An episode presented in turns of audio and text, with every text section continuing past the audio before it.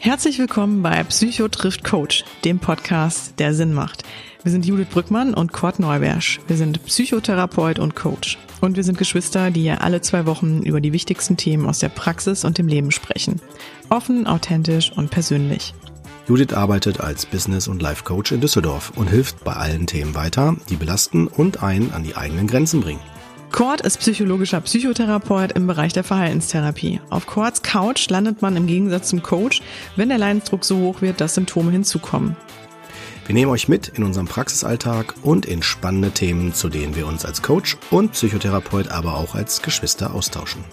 Dazu holen wir auch immer wieder Gäste mit an den Tisch, Betroffene, Kollegen und Experten, die ein bewegendes Thema mitbringen.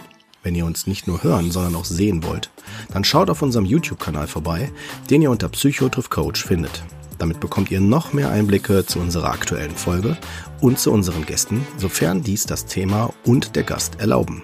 Und damit ihr nichts mehr verpasst, folgt uns einfach bei Instagram oder Facebook. So, die Basics sind wir damit schon mal losgeworden. Jetzt aber ab ins heutige Thema. Viel Spaß damit.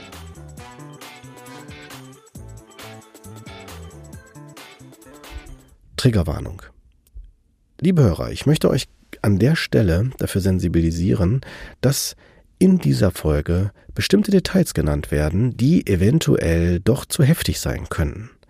Hört bitte auf euch und euren Körper und eure Gefühle. Wenn es zu viel wird, schaltet bitte ab. Sprecht mit euren Bezugspersonen darüber, geht sonst zum Haus- oder Facharzt, wenn es sogar symptomatisch wird und ihr euch noch schlechter fühlt. Aber bitte, bitte sorgt für euch. Trigger, sind ein starker Hinweis darauf, dass etwas zu stark in emotionalen Kontakt geht und ihr eventuell euch damit nicht gut fühlt. Deswegen sorgt bitte für euch. Ja, schönen guten Abend und herzlich willkommen zu einer neuen Folge Psycho trifft Coach. Gott, ich freue mich, äh, du bist auch wieder da und äh, wir sind wieder alle da. Und äh, nicht nur wir beide, sondern auch noch ein Gast heute. Und ähm, ich finde es total schön, äh, dass wir mal wieder jemanden am Tisch haben, der eine persönliche Geschichte mitbringt und ähm, vor allem eine sehr spannende Geschichte mitbringt, ähm, die auch, ich sag mal, eher so mit dir zu tun hat. also erstmal bei uns ist, ähm, ja, kann man sagen, Hörerin, ne? Ähm, Hörerin Deria, schön, dass du da bist. Herzlich willkommen. Ja, freut mich sehr. Herzlich willkommen. Ja, Deria, ähm, du bist im Grunde, ich erkläre schon mal kurz, äh, Kurt, du kannst mich gleich dann korrigieren oder kannst da gerne auch nochmal reingehen. Ähm, du bist ja eine ehemalige Patientin vom Kurt. Mhm. Wir haben vorher noch gesprochen, ob das für dich überhaupt ähm, interessant ist, das aufzumachen. Aber eigentlich hast du dich ja auch aufgrund dessen gemeldet, ne, weil du, glaube ich, diesen Therapieprozess auch ähm, so, ja, so aufschlussreich für dich fandest, dass du sagst, du würdest es gern auch teilen wollen und da ähm, ja, mit solchen Dingen auch nach draußen gehen, ähm, um da vielleicht auch vielleicht an manchen, manchen Stellen Mut zu machen. Ähm, deswegen fand ich es ganz toll, dass du gesagt hast, okay, ähm, du stellst dann auch diesen Weg, den du bei Cord im Grunde genommen ähm, äh, gemacht hast, nochmal hier im Podcast vor. Deswegen können wir da an der Stelle, weil das darfst du ja Cord oder da passiert ja sonst nicht, ne, dass du deine Patienten offen ähm, benennst oder dass wir die ähm, hier einfach so mit reinholen, sondern das äh, wurde natürlich vorher mit dir, Deria, besprochen. Ähm, genau, vielleicht, äh, ja, Kurt, ich gebe jetzt erstmal an dich ab, ne, ja, okay. weil äh, vielleicht willst du ja auch noch was dazu sagen, wie lange das jetzt vielleicht her ist und so. Und äh, genau. Ja, kann ich gerne machen. Also ja, erstmal richtig schön, dass du äh, gesagt hast von dir aus, ne, so äh, fändest das ganz gut, wenn du in diesem Format äh, das Thema auch nochmal von deiner Seite her ansprichst, um anderen Mut zu machen. Das finde ich immer ganz, ganz toll. Und äh, für mich ist das alles andere als selbstverständlich. Ne? Ähm, das andere ist, äh, genau, also der Prozess ist ja also schon, man kann sagen, knapp vier Jahre her. Ne? Also vor vier ja. Jahren wurde die Therapie ja dann erfolgreich beendet. Und ähm, so kann man es tatsächlich auch sagen, aus meiner Sicht. Ja. Immer schön, wenn der Therapeut das das so sagt. Ne? So erfolgreich, Operation gelungen. Nein, nein, Quatsch. Ähm, und äh, genau, und dann äh, war das ja auch so, dass wir uns, das haben wir gerade vor dem Interview schon geklärt, ne? ich habe dich ja immer gesiezt äh, in, in der Sitzung, so ist das ja auch klassisch, so werden wir zumindest in der Verhaltenstherapie auch äh, angewiesen. Ne? Wenn man bei mir in einer Gruppe, im Gruppensetting ist, dann biete ich das Du an automatisch durch den Gruppenprozess. Aber äh, ne, du warst ja bei mir im Einzelsetting und ähm, deswegen hatten wir die ganze Zeit das Sie und haben jetzt vorher geklärt, wie es dir lieber ist und dann haben wir uns ja auf das Du geeinigt. Deswegen. Ja, seit, genau. Seit circa ein paar Minuten duzen wir uns, genau. und es war, ja genau, ist ja irgendwie ein interessantes Gefühl, ne? Wir haben wir, können wir ja auch schon aufmachen, ne? dass wir uns jetzt wiedersehen nach vier Jahren. Vorher eine Therapie, jetzt plötzlich, zack, in so einem Podcast. Ähm, von daher auf jeden Fall freuen wir uns umso mehr, dass du gesagt hast, Mensch, mir ist das wichtig, ähm, um einfach, wie gesagt, anderen auch noch Mut zu machen. Ne? Genau. Ich würde ja. gar nicht zu viel jetzt von meinen Worten jetzt hier in dieser Folge verschwenden am Anfang. Ähm, ich würde fast vorschlagen, äh, dir das Wort so zu übergeben, dass du mitentscheiden kannst jetzt so, ne, wo du mit starten möchtest. Was, was hältst du davon? Möchtest du da, sollen wir so beginnen oder sollen wir, es macht ja am meisten Sinn, wenn wir anfangen mit äh, dem Start der äh, Therapie, ne? Aber du entscheidest es selber.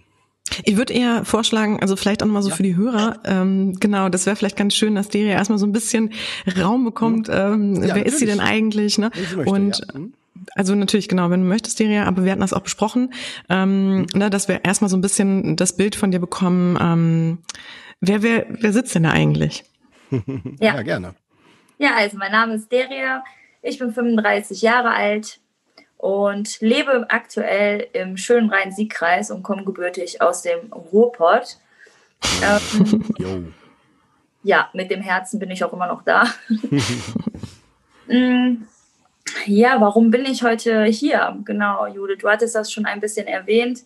Ich möchte ein bisschen mit meiner Geschichte an die Öffentlichkeit gehen, um vielleicht Betroffenen, die sich in meiner Geschichte etwas wiederfinden können, ähm, ja, Mut zu machen und auch vielleicht eine Inspiration zu sein oder durch das Gespräch mit euch auch ein paar Hilfestellungen mit an die Hand geben zu können, wie man zum Beispiel in eine Therapie reinfindet.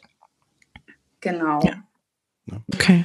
Ja, vielleicht noch ein Hinweis. Du kannst jederzeit, ne, da, äh, ich meine, das ist, glaube ich, schon, glaube ich, jedem Hörer bekannt, aber äh, du kannst da ganz offen, was meine Person betrifft, ne, kannst du ganz offen ruhig sprechen, ne, über den Prozess, also den Therapieprozess. Also, ja. wenn du mich wahrgenommen hast oder dergleichen.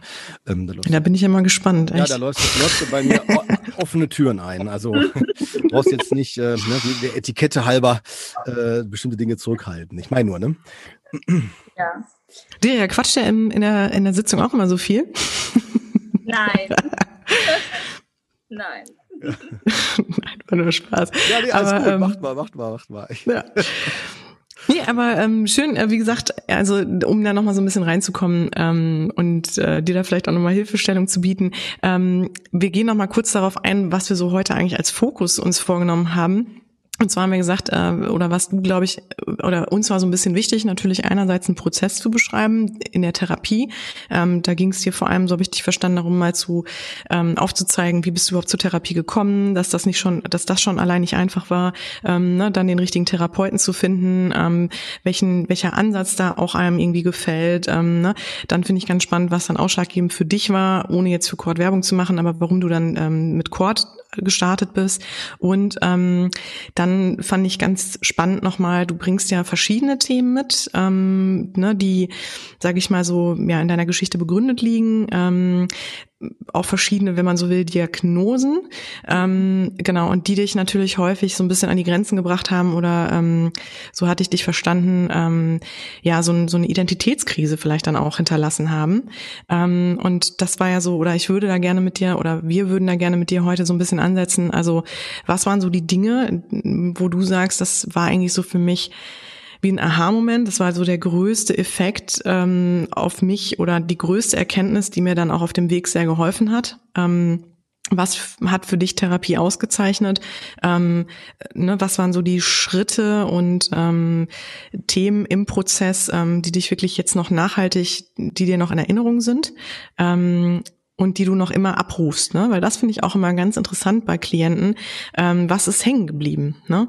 Ähm, weil natürlich bespricht man super viel in Sitzungen und ich weiß nicht, wie lange euer Prozess ging. Das kannst du gleich auch nochmal erzählen. Aber ähm, ich finde, das Wichtige ist ja auch, was nimmt man dann nachher mit raus und was was hilft einem immer wieder im Leben? Ne? Das ist ja wieder so ein bisschen das Thema auch dann Resilienz. Ne? Ähm, dass du, dass wir da einfach mal so drauf eingehen. Und ähm, wir können, äh, das hat der Corda auch gerade schon angeboten, erstmal, wenn du möchtest, starten mit ähm, wo kommst du so ein bisschen her? Wie hat sich bei dir ein Problem ergeben im Leben? Dass wir das so ein bisschen erstmal daran gehen und dann gucken, ähm, genau, wie bist du dann damit umgegangen? Wie bist du dir dieses Problems bewusst geworden und wie bist du dann dazu gekommen, dann auch ähm, für dich eine Therapie zu wählen? Ne? Ja. Ja, ich starte gerne ja. mit meiner Kindheit mit meiner Geburt. Ich bin mit drei Monaten ungefähr in eine Pflegefamilie gekommen, ähm, hatte aber parallel immer Kontakt zu meiner leiblichen Familie, die daraus bestand aus äh, Mutter, Oma und Opa, also leiblicherseits. Und der Kontakt sah so aus, dass ich alle zwei Wochen ähm, ja, meine leibliche Familie besuchen konnte und durfte und das Wochenende dort immer verbracht habe. Und dieser Wechsel zwischen ähm, leiblicher Familie und Pflegefamilie, das hat mich schon äh, auf jeden Fall sehr gezeichnet. Ähm, ja, Verlustangst hat sich sehr früh schon gezeigt und also es hat sich schon als Kind immer so gezeigt, dass wenn ich sonntags abgeholt wurde, ich als Kind sehr früh gemerkt habe, ich werde jetzt von der, von dem Teil der Familie weggeholt, der mich wirklich liebt und komme jetzt wieder in den Teil äh, an Familiensetting, wo ich einfach bin, wo ich einfach da bin. Ist das okay, wenn ich da mal nachfrage oder ich hoffe, das ist nicht ja, zu persönlich, warum die Situation so war, wie sie war? Äh, warum ich in die Pflegefamilie gekommen bin. Ja, weil meine, also die Wurzeln meiner leiblichen Familie liegen in der Türkei. Und meine Mutter war unehelich mit mir schwanger und ähm, sie war mit meinen Großeltern selbstständig. Und ich war plötzlich da und da war gar kein Raum für ein kleines Baby. Und dann haben Freunde denen gesagt oder empfohlen, es gibt dort eine Pflegefamilie am Rande der Stadt dort ist sie gut aufgehoben und ähm, ja, kann ein schönes Leben verbringen und zur Schule gehen und ihr dürft sie sehen. Und ja, darauf haben die vertraut und haben mich halt in die Hände und Obhut dieser Pflegefamilie auch gegeben. Aber ich war. Okay, Entschuldigung, ja. In der Pflegefamilie nun mal nicht das einzige Kind. Meine Pflegeeltern haben Bereitschaftspflege gemacht und hatten auch drei leibliche Kinder. Und das heißt also, es waren drei leibliche Kinder im Haus, dann waren noch vier bis fünf, die sie aus einem Heim übernommen haben, die auch Langzeit dort waren. Dann waren es schon neun. Und dann kamen noch äh, so ein, zwei Bereitschaftspflegekinder dazu und ein paar Pflege, also ein paar Tageskinder. Also wir waren halt in meiner frühen Kindheit immer so zehn bis 15 Kinder im Haus. Wow. Und meine Pflegeeltern waren beide hauptberuflich tätig also nicht nur als Pflegeeltern, sondern die hatten beide auch noch Hauptberufe. Das heißt, das musste alles gut funktionieren und das hat halt funktioniert durch autoritäre Erziehung. Ne? Okay. Ja, also alles musste funktionieren und jeder musste funktionieren und jeder hatte auch seine Rolle. Die sind dann sehr, also ich war so das letzte Kind, was so fest dahin gekommen ist. Die waren alle sehr viel älter als ich. Das heißt, sie sind schon früh auch ausgezogen. Somit war ich ja, in einer frühen so Pubertät, so ich weiß nicht, mit 12, 13 ungefähr, das letzte Kind dort mit dann zwei Bereitschaftspflegekindern. Okay. Mhm. Ja. Und ich habe halt dann nicht so gut funktioniert wie der Rest. Ich habe mich halt anders entwickelt wie der Rest, genau. Da kommen wir dann direkt mal zum nächsten Break. Und zwar, äh, ja, wurde ich dann mit 15 Jahren ungefähr von, von diesem von dieser Pflegefamilie rausgeschmissen. Also ähm, ja, weil halt meine Pflegemutter nicht damit umgehen konnte, dass ich ein so eigenständig denkender Mensch geworden bin. okay. Ja, ja. Der Widerworte gegeben hat, in Anführungszeichen, ne? Und ähm, alles hinterfragt hat. Und ich war aber auch das einzige Kind, welches Kontakt zur leiblichen Familie hatte.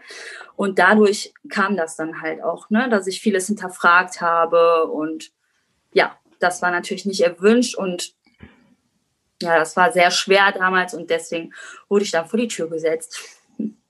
Wow, okay. Mhm. Ja. Konntest du denn dann zurück zu deiner Mutter und äh, oder also ne, ging das? Mm, das ging leider nicht, weil also es war in meiner Kindheit immer so, dass ähm, ja meine Mutter hat mich ja freiwillig an das Jugendamt abgegeben, also äh, an die Pflegefamilie mhm. abgegeben und somit war auch das Jugendamt dann eingeschaltet und das Jugendamt hat dann dementsprechend auch ja sowas wie wie nennt man das die Aufsicht gehabt mhm. und ähm, die haben dann gesagt, okay, wenn, wenn die, diese Frau Hilfe haben möchte in Form von einer Pflegefamilie, dann liegt da ja irgendwas im Argen. Dann kann sie ja irgendwas nicht leisten. Und in dem Fall war das halt ein selbstständiges Leben. Die hat halt bei ihren Eltern gelebt. Und ähm, ja, in den Augen vom Jugendamt war sie nicht in der Lage, mich zu erziehen. Das heißt, als sie Jahre später halt versucht hat, mich irgendwie wiederzubekommen, war es nicht so einfach für sie. Sie sollte sich dann eine eigene Wohnung nehmen. Das ging aber nicht, weil sie halt selber auch klein gehalten wurde von der eigenen Familie, immer als Nesthäkchen und so weiter. Und ähm, ja, wo ich ungefähr im Alter von zehn Jahren war, hm, hatte meine Mutter schon seit Jahren ein, also meine leibliche, seit Jahren einen Partner an der Seite, mit dem sie eigentlich zusammenziehen wollte. Und ich kann mich noch daran erinnern, dass ich mit den beiden in einer Wohnung stand und die sich eine Wohnung angeguckt hatten. Und ich mich auch super darüber gefreut hatte, wow, das ist die Chance, dann endlich so zu meiner Mama zu kommen, die mich wirklich sehr geliebt hat. Und ähm, dann kam so ein Break in meiner Erinnerung. Dann hatte ich auch ganz lange Zeit irgendwie keinen Kontakt zu meiner Mutter und zu meinen Großeltern. Und es wurde mir auch nie erklärt, eigentlich, was da passiert ist sondern immer wenn ich dann irgendwie frech wurde oder nicht funktioniert habe, wurde dann gesagt, und deswegen melden die sich nicht. Und deswegen hörst du nichts von deiner Mutter, weil du, keine Ahnung, weil du faul bist, weil du nicht lernen willst oder weil du nicht hörst. So. Ne? Mhm. Und, ähm, und du konntest selbst nicht Kontakt zu deiner Mutter herstellen? Ich war halt zehn, ne? Und ah, zehn, mhm, okay, ja es ist halt, du bist halt ähm, irgendwie so eingenommen von dem, was diese äh, andere Mama dir da sagt, ne? Und kommst halt nicht wirklich auf die Idee, so auszureißen und zu sagen, ich nehme jetzt das Telefon sondern du bist irgendwie so richtig traumatisiert davon, weil du bist ja in der Hoffnung, jetzt geht's endlich zu meiner Mama und auf einmal ist ein Break. Und der Break lag daran, das kam dann im Nachhinein raus, dass der Mann, mit dem sie da damals zusammen war, so ein Doppelleben geführt hatte und in einer anderen Stadt verheiratet war mit einem anderen, mit einer Frau und ein Kind hatte. Und das hat meine Mutter komplett aus dem Leben gehauen. Also komplett. Und dann war eh vorbei. Ne? Da war gar nichts mehr davon in Aussicht, dass ich irgendwie zurück kann. Also die hat das so rausgehauen, dass sie auch sehr darunter gelitten hatte, mich nicht zu haben, das mit dem Mann. Und dann hat die halt auch angefangen, ähm, ja, wie soll ich, wie soll man es jetzt sagen, aber mhm. mit selbstzerstörerischem Verhalten, also wirklich, ähm, ja, dann ging es richtig los bei ihr. Und so wechselte dann auch ein bisschen so, als ich elf, zwölf war, meine Rolle. Ich war dann nicht mehr das Kind in dem Sinne, sondern war eigentlich für meine leibliche Mama da. Also ich habe viel gemacht, damit sie sieht, dass ich sie äh, halt liebe, ne? Ähm, hm. Indem ich einfach da war und überall war, also mit so 12, 13 dann ging das auch los, dass ich eigenständig losgegangen bin. Ne? Wenn ich dann erfahren habe, irgendwie, dass sie in irgendeiner Klinik ist, äh, bin ich dann halt in diese Klinik. Oder dass sie in irgendeiner Einrichtung ist, bin ich in diese Einrichtung, ohne dass meine Pflegeeltern das wussten. Ne? Hm. Äh, halt wie gesagt, dann haben sich diese Rollen halt verändert, weil ich wusste, sie braucht halt meine Anwesenheit und dass sie sieht, ich bin für sie da. Ich konnte ihr halt nie Liebe zeigen, weil, und ich konnte auch nie Mama zu ihr sagen. Also ich habe nie Mama gesagt zu ihr. Ich habe sie immer beim Namen genannt und das war eher wie so eine Schwester. Und meine Oma war, also meine leibliche Oma war wie die Mutter. Mhm. Ja, genau. Ja, und Also sehr, ähm, da sehr viel passiert. Auf jeden Fall bin ich dann äh, mit 15 in eine Mädchen-WG gezogen. Also ich kam ja nicht zurück. Ich kam für drei Wochen zu meinen Großeltern. Das durfte ich, äh, weil es hieß, dass ich nicht in so einer Auffangstation landen soll, wo zum Beispiel junge Frauen landen, die ja aus der Prostitu Prostitution rauskommen oder oder. Und damit ich nicht mit solchen Menschen auch noch konfrontiert werde, haben sie versucht, mich ein bisschen zu schützen und mich übergangsweise erstmal bei meinen Großeltern zu parken. Das haben die auch gemacht. Und danach bin ich in diese Mädchen-WG gekommen. Und da war ich ein Jahr und da war auch noch alles einigermaßen okay. Da wurdest du darauf vorbereitet, auf das eigenständige Leben, auf eine eigene Wohnung und ja. Und in dem Jahr ist dann halt auch meine leibliche Mama verstorben. So okay. drei Monate bevor ich dort ausgezogen bin. Und das war auch ein sehr einschneidendes Erlebnis, weil ich mich einen Abend zuvor mit ihr gestritten hatte und mich nicht wieder vertragen hatte mit ihr. Kein Mensch kann ja wissen, dass ein dass der andere ähm, auf einmal eine Stunde oder ein paar Stunden später nicht mehr auf dieser Welt ist. Ne? Natürlich. Also das heißt, ich höre daraus, dass deine Mutter plötzlich gestorben ist, ne? Genau. Ja, an einem Gehirngerinnsel. Das kündigt sich leider nicht an. Ne? Hm. Oh je, das tut mir leid, ja. Es hat sich schon angekündigt, aber die wurde, also da war das schon damals so, dass sie halt vom System nicht ernst genommen wurde. Ne? Die hat halt immer über ihre Kopfschmerzen geklagt, aber die konnte sich auch nicht wirklich ausdrücken, war nicht so sprachgewandt und ähm, das wurde immer auf die Psyche geschoben. Ja, ja, ja. Und die hat ganz viele Tabletten bekommen, einfach um, keine Ahnung. Und es wird nie wirklich hingeschaut. Ne? Es wird nie irgendwie mal, dass man sich den Kopf mal näher anguckt oder wirklich mal untersucht, was da ist. Mhm. Gut, und dann war sie halt durch die Schmerzen irgendwann tablettenabhängig und äh, dann irgendwann ist das halt dazu gekommen, dass das halt geplatzt ist und dass man dann halt sofort, dass sie sofort tot war. Ja. Mein Gott, ja. Gut, und dann bin ich drei Monate später in eine äh, eigene Wohnung gezogen und da war auch noch alles gut. Ich war noch so 17 ungefähr ähm, und bin betreut gewesen durchs Jugendamt. Ich hatte eine Betreuerin vom Jugendamt, die mir sehr viel Druck gemacht hat, weil ich ja, also irgendwann war ich ja kurz vor meinem 18. Lebensjahr und normale Kinder, funktionierende Jugendliche werden dann mit 18 aus dem betreuten Wohnen entlassen. Du mhm. bist dann nicht mehr in dieses Raster rein. Mhm. Und, ähm, die hat mir richtig Druck gemacht, von wegen, ja, du musst jetzt wissen, was für eine Ausbildung du machst, du musst Geld verdienen und ne, du musst einfach wissen, wie möchtest du leben. Und ich wusste einfach nichts. Ne? Ja, klar. Gar nichts. Ich so, okay. Und dann hatte ich mit ihr ein Gespräch, in welchem Fall denn Jugendliche weiterhin Jugendhilfe bekommen. Und dann hat sie mir das schön erklärt, hat dann gesagt, ja, das sind Jugendliche, die kommen halt mit ihrem Haushalt nicht klar, die kommen mit sich selber nicht klar, können sich nicht strukturieren, sind vielleicht psychisch krank, und so weiter. Und dann ist die aus, der, aus meiner Tür gegangen und dann weiß ich ganz genau, ich habe auch noch Bilder vor Augen, wie ich mich gefühlt habe damals. Ne, dass ich mich so gefühlt habe, okay, wenn du also funktionierst, bekommst du keine weitere Hilfe mehr. Und wenn du nicht funktionierst und dich gefühlt erhängst, dann bist du es wert, dass du weiterhin Hilfe bekommst. Okay, so. Gut auf den Punkt gebracht, ja. ja. Das war so mein Learning an diesem Tag. Und dann bin ich hingegangen und habe, ich hatte damals auch in einem Stadtteil gelebt, der jetzt nicht so ähm, ja, toll war. Und dann bin ich hingegangen, hatte ganz leichte Wege und habe von heute auf morgen angefangen, ähm, Cannabis zu konsumieren und habe von jetzt auf gleich fünf Gramm am Tag konsumiert. Und Darf ich mal kurz fragen, Deria, war das wirklich so eine bewusste Entscheidung jetzt, ähm, ich möchte ja. jetzt einfach ein Problemkind werden oder hast ja. du wolltest du einfach kompensieren, diese ganzen Themen und Probleme? Nee, im ersten Moment war es eine bewusste Entscheidung. Also, weil ich war ja, also am liebsten hätte ich mir was angetan. Ne? Also mit Suizidgedanken hatte ich seit meiner frühesten Kindheit zu tun. Ne? Seitdem ich sieben, acht bin, kam das immer wieder.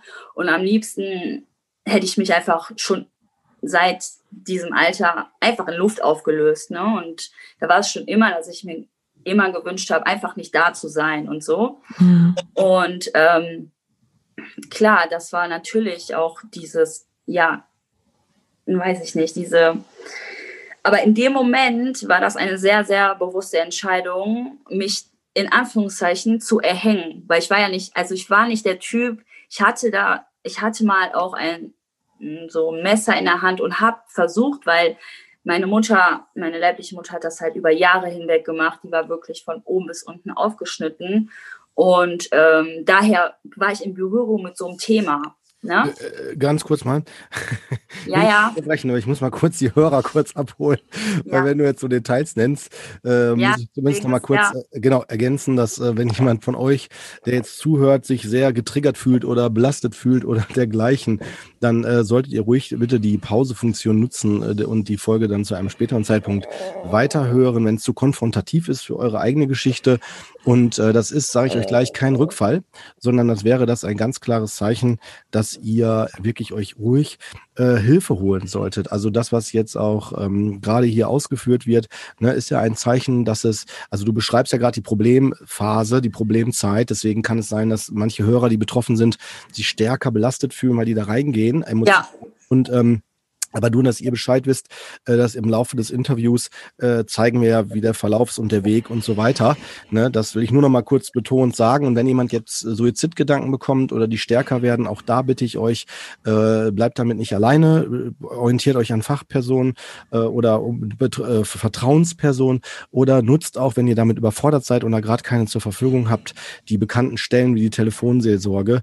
Ähm, wir werden auch in den Show Notes die Informationen dazu noch mal einblenden. Nur also drinne haben, ne? dass ihr da nicht alleine seid und äh, genau, also sorgt bitte für euch. Genau, somit jetzt höre ich auch mit der Unterbrechung auf. nee, ist ja auch wichtig, ist sehr wichtig. Mhm. Ähm, genau, aber dadurch war ich halt im Büro und damit, aber ich war einfach eigentlich, im Grunde genommen, hatte ich schon immer auch diese ganz innerliche Ressource des einfach, das ein, ich war einfach schon immer ganz tief in meinem Inneren, hatte ich einen Lebenswillen und war eigentlich immer lebensfreudig, trotz der ganzen Sachen, die ich mitbekommen habe und war gar nicht der Typ dafür. Und daher habe ich dann damals einfach mich zu den, zu den Drogen entschieden.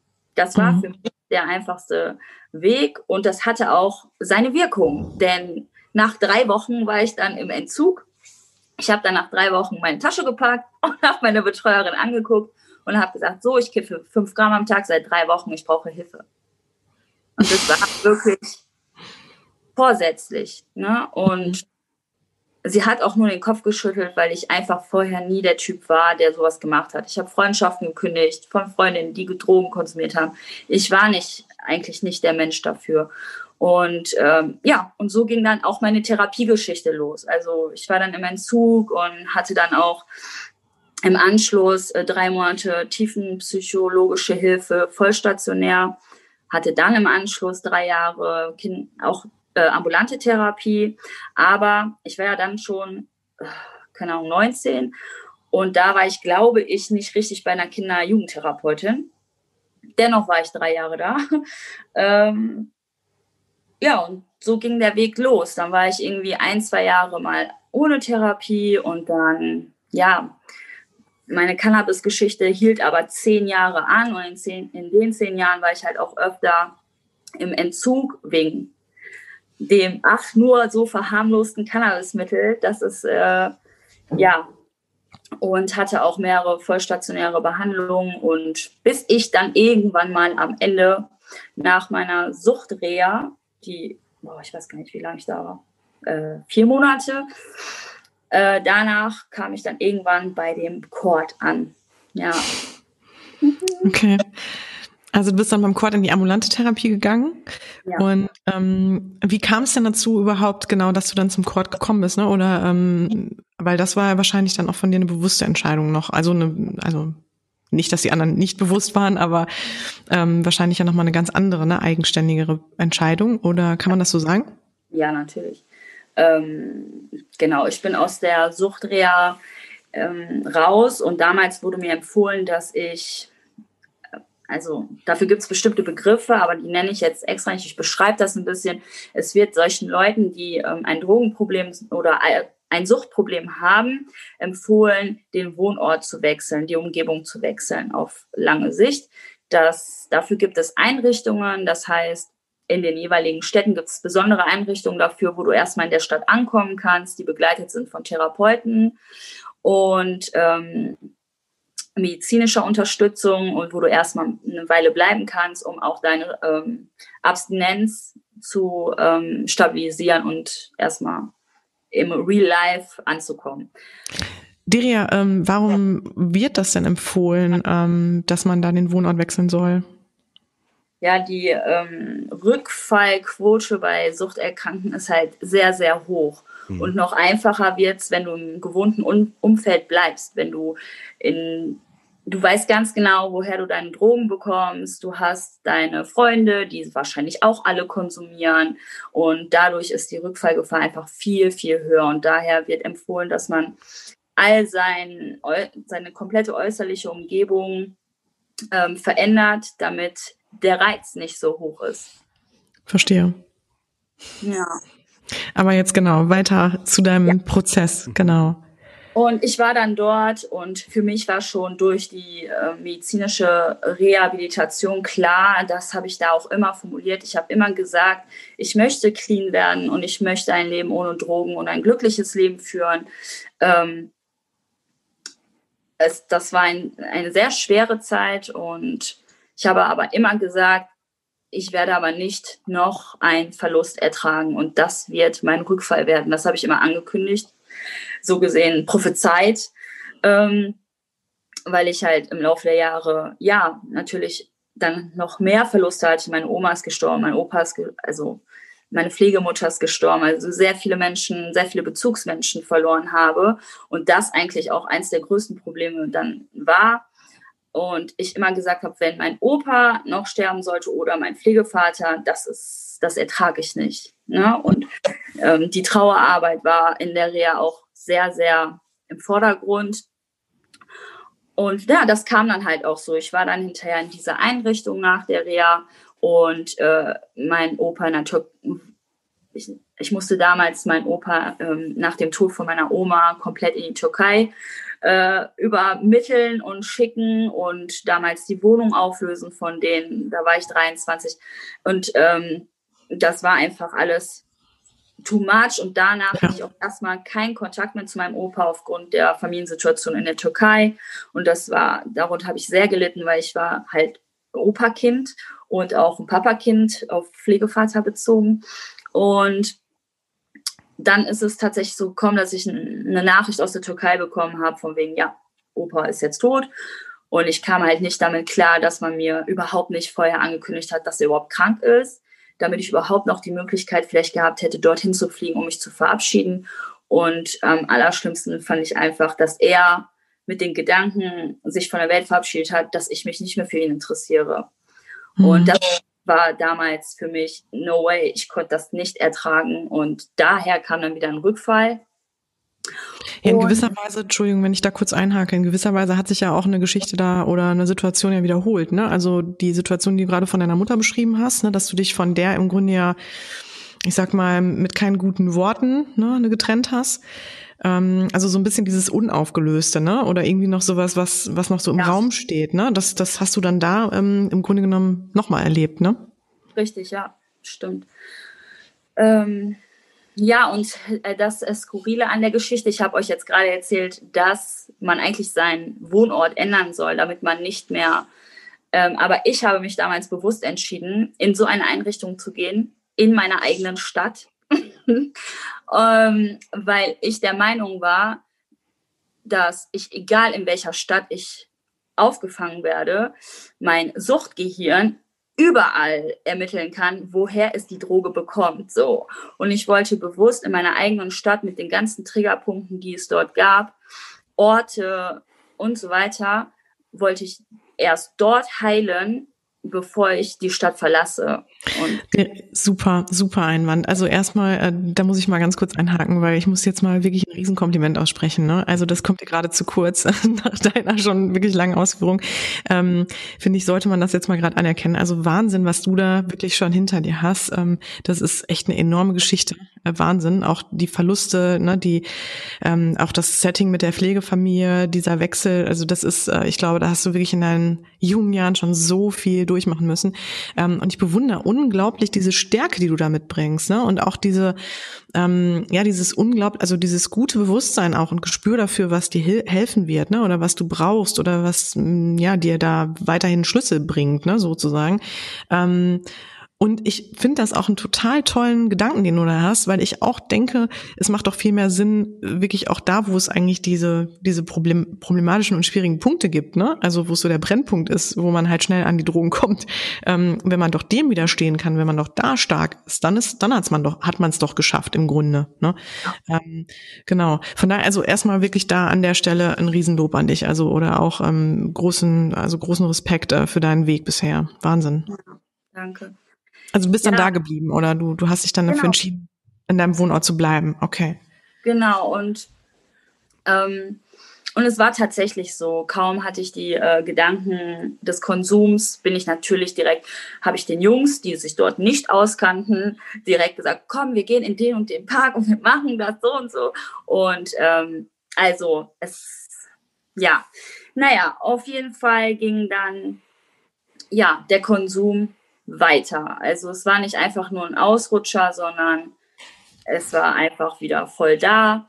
Und ähm, ich habe mich sehr durch den, durch den Tod deines Opas, ne? Ich glaube, das muss man mal ja. kurz erklären, ne? Mhm, okay, ja.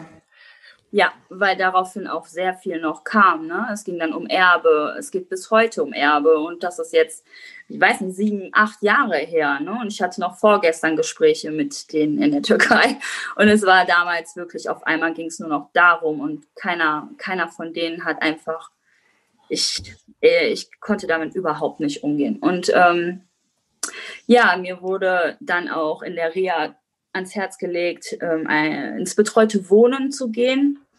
Und ähm, damit habe ich mich sehr schwer getan, weil ich mir immer gedacht habe, nee, ich kann, ich, so wie vielleicht viele Menschen da draußen denken, nein, ich komme alleine klar und nein, ich schaffe das alleine und ich brauche niemanden. Und ähm, ja, als ich dann aber irgendwann in meiner eigenen Wohnung angekommen bin, ohne Therapie, ohne irgendeine Unterstützung, meine Pflegemutter, derweil dann auch gestorben ist, die eigentlich immer diesen Part hatte, diesen Druck auszuüben, dieses irgendwas gebacken zu bekommen, so äh, habe ich dann in meiner Wohnung gesessen und mir gedacht, okay, äh, vielleicht solltest du dann vielleicht doch mal an einem äh, Hilfesetting arbeiten und habe mir erstmal eine Betreuerin gesucht, ähm, ja, die für mich den Part nicht meiner Mutter so wirklich, aber die für mich den Part übernommen hatte,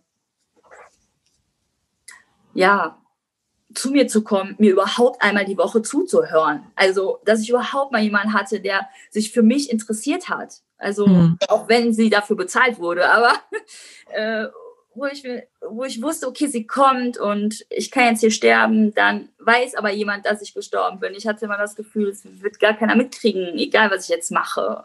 Und das war nicht gut für mich. Ne?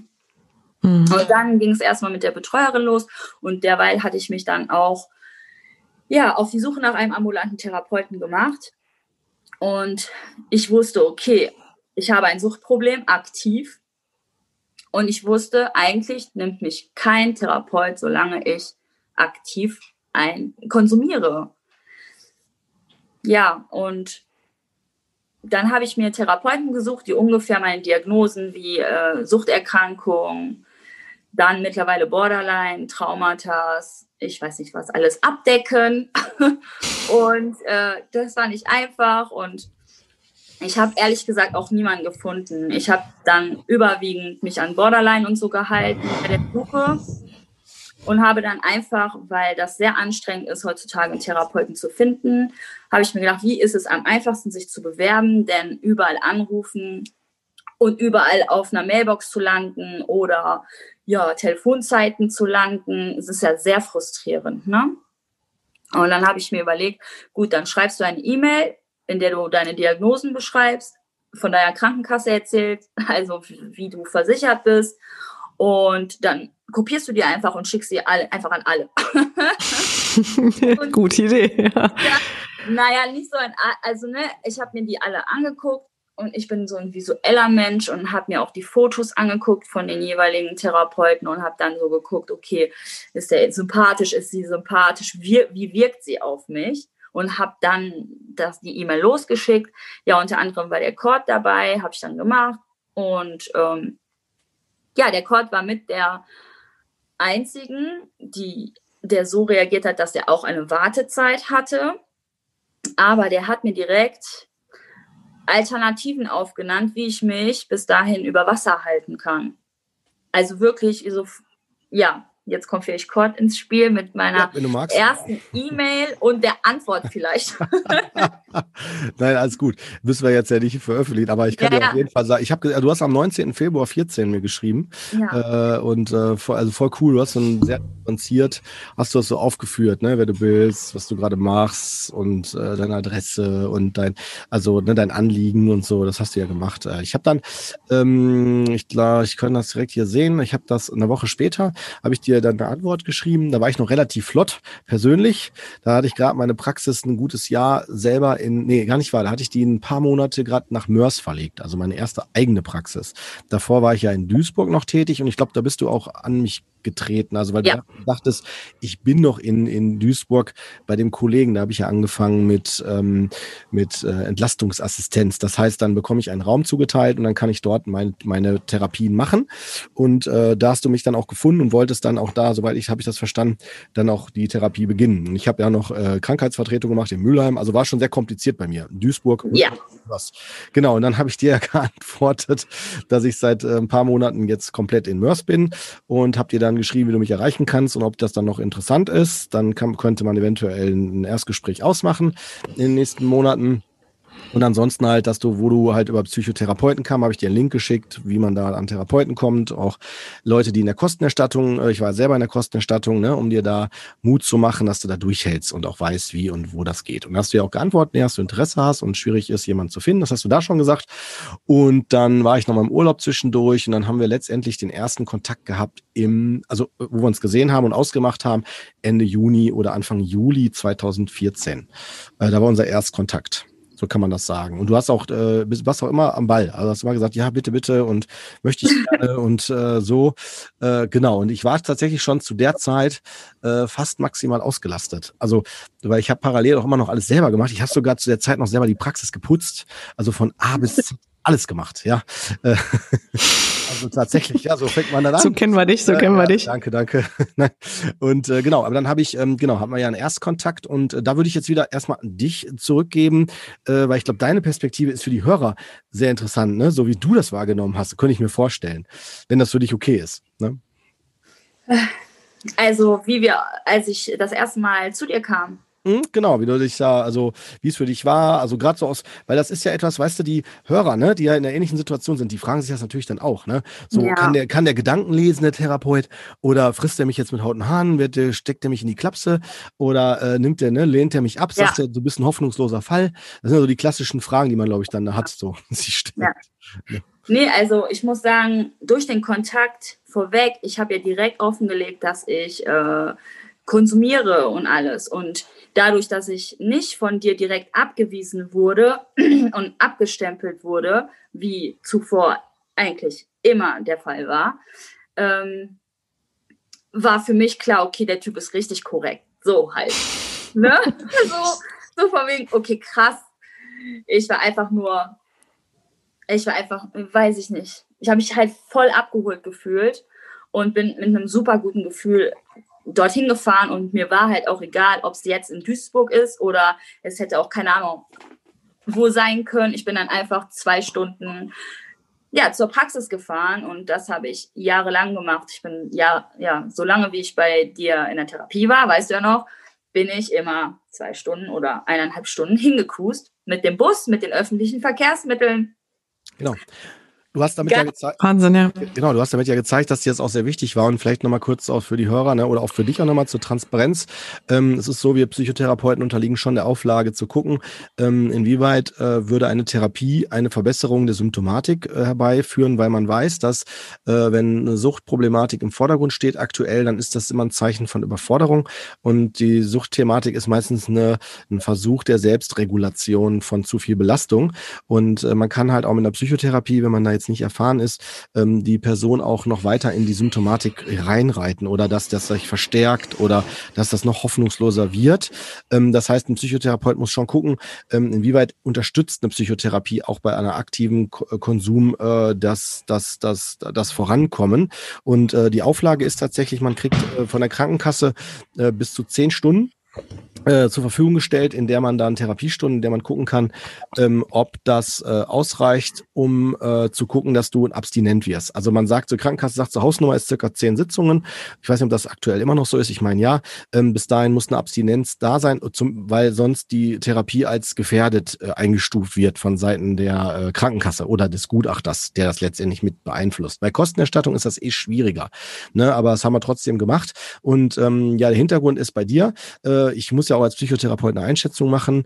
Und ähm, es ist so, dass ich bei dir von Anfang an schon allein gefühlt, tatsächlich schon durch deine Mail hatte ich schon das Gefühl, dass du da total hinterstehst, dass du dafür brennst und dass du echt was bewegen willst. Und das hast du ja auch bestätigt im, im ersten Kontakt. Und dann war mir klar, ja, die will das. Und mhm. äh, ich kann mir vorstellen, dich da zu begleiten. Und deswegen habe ich dir ja das äh, auch direkt so klar auch dann äh, formuliert, genau. Hm. Ja, und ich wusste, damals schon, okay, wenn ich etwas wirklich will, dann muss ich demjenigen das halt auch zeigen. Dazu war ich vorher die Jahre nie in der Lage. Ich hatte ich habe das damals schon kennengelernt, um in einer Klinik aufgenommen zu werden, ganz früher mal. Da ging es um so eine DBT-vollstationäre Behandlung für Borderliner. Da hieß es schon, ja, Borderliner sind so wischiwaschi und mal wollen sie, mal wollen sie nicht. Und wir wollen erst mal sehen, dass sie das wirklich wollen. Und deswegen werden sie bei uns erst aufgenommen, wenn sie sich regelmäßig alle zwei Wochen bei uns melden. Das war so im Hinterköpfchen.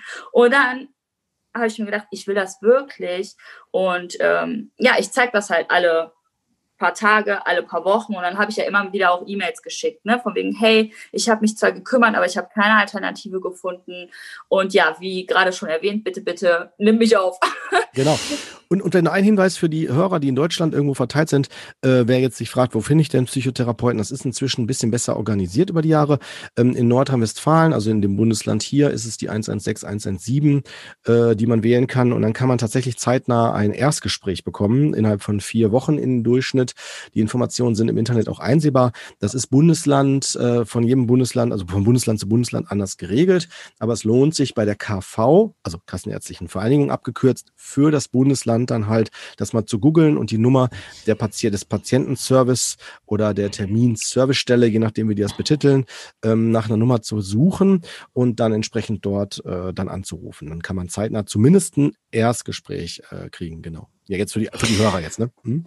Wie lange hat das denn dann gedauert, dass ähm, ihr gestartet seid? Also wann, hat, wann seid ihr gestartet? Wie lang war diese, dieser Zwischenraum, sag ich mal, zwischen Erstanfrage und Start der Therapie?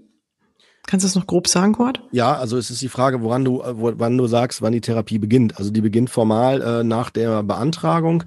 Die Beantragung setzt voraus, dass man erstmal eine Probatorik macht. Das sind insgesamt bis zu fünf Sitzungen. Jetzt nach den neuen, das war bei dir damals noch nicht. Damals waren es fünf Sitzungen, jetzt sind es vier probatorische Sitzungen plus Vertiefungsmöglichkeiten wie Anamnese. Kannst du das erklären nochmal, ja. Kurt? Ja, das, was man da macht.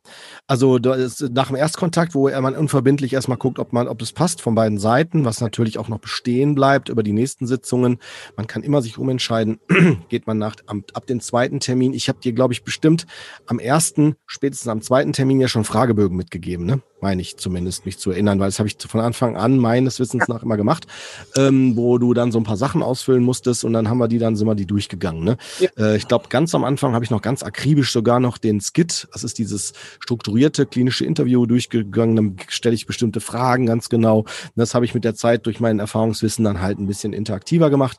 Ähm, und dann, genau, muss man halt überprüfen, die Symptome, die vorliegen, wie bei dir das ja auch der Fall war, ne, inwieweit ist es ähm, auch wirklich eine Diagnose, Diagnose, die aktuell vorherrscht.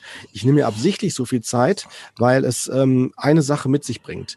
Der Betroffene, in dem Fall bei dir auch, äh, du hast jetzt schon viel Wissen mitgebracht, aber die Möglichkeit ist, du kannst es selber nochmal reflektieren und äh, dabei nochmal dir in dem Gespräch bewusst werden, so, ja, stimmt, ja, stimmt, das gab es ja auch noch und ah ja, das war ja auch noch und dann hängt das, ah, damit zusammen und nicht damit und ach so nennt man das oder auch nicht so, ne? Und das, also man kann, man kommt in so einen Klärungsprozess und ähm, nach ein paar Stunden innerhalb der Probatorik macht man dann die Therapieplanung. Dann äh, ne, haben wir uns ja auch festgelegt, äh, in welche Richtung soll das gehen, was, was wünschst du dir ähm, und entsprechend gewichtet man das dann und beantragt das dann bei der Krankenkasse. Damals noch über die Kostenerstattung, du hattest die Knappschaft. Ähm, ja. Darf man ja jetzt hier so aufmachen, glaube ich. Ist ja jetzt, glaube ich, nicht so problematisch. Ne? Ich will jetzt auch nicht so viel Werbung machen, aber, nee. äh, die, äh, aber man kann schon sagen, es gibt Krankenkassen, die erleichtern den Weg und es gibt Krankenkassen, die erschweren den oder sagen wir mal so, die halten sich an bestimmte Formalien, die es den Klienten dann erschweren, äh, die, die ja sowieso schon belastet sind, überhaupt einen Therapeuten zu finden. Und die Knappschaft ist auf jeden Fall, das kann man schon, soweit kann man sich aus dem Fenster lehnen, eine der Krankenkassen, die mega vorbildlich, zumindest hier in unserer Region, äh, da mit ihren Klienten umgehen. Also die haben hammermäßig wirklich alle Wege ja. frei, frei gemacht. Ähm, und genau nach einer Prüfung des Sachverhalts, wie man es ja auch macht in der Kostenerstattung, haben die dann auch die Stunden entsprechend äh, freigegeben und bewilligt. Ne? Genau. Und dann beginnt offiziell die Therapie. Das war dann bei dir nach fünf Sitzungen, ich glaube, ähm, könnte ich nochmal genau nachsehen, aber ich meine im September war das ungefähr von 2014 mhm. an ähm, und dann über eine Zeit erster Termin bis letzter Termin. Man muss wissen, am Anfang sind die Termine intensiver, komprimierter und über die Zeit, ne, kannst du dich vielleicht auch noch erinnern, wurden die ja immer weniger, also über so gestreckt. Ne? Das heißt, wenn wir jetzt das Zeitfenster bei dir waren drei Jahre sagt, heißt das nicht, dass du drei Jahre aktiv jede Woche oder alle zwei Wochen bei mir warst, sondern am Anfang intensiv und am Ende nur noch alle paar Monate und mal, weißt so, ne, und nochmal zum Erhalt und so weiter. Ja, soweit zum Therapiebeginn. Hm? Ja. Aber dann hast du im Grunde noch ziemlich lange auf Cord mehr oder weniger warten müssen, Deria, ne? Das war dann so auch okay für dich und hast du dann. Nee, ähm, war nicht okay für mich, aber äh, natürlich nicht. Ne? Natürlich aber nicht, stimmt.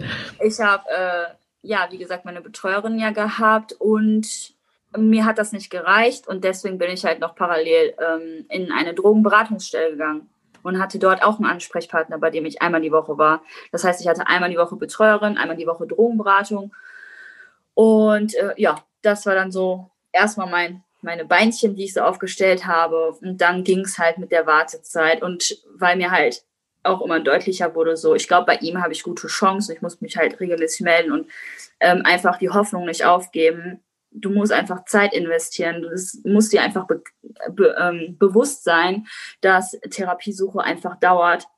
Aber wenn du ein gutes Gefühl bei einer Person hast, dann bleib am Ball. Ne, dann mhm. steck den Kopf nicht in den Sand, bleib am Ball, weil bevor du es gar nicht machst, ne, und dann in einem Jahr erst wieder, bis dahin hättest du vielleicht schon einen Platz bekommen. Ne, und deswegen. ja. ja.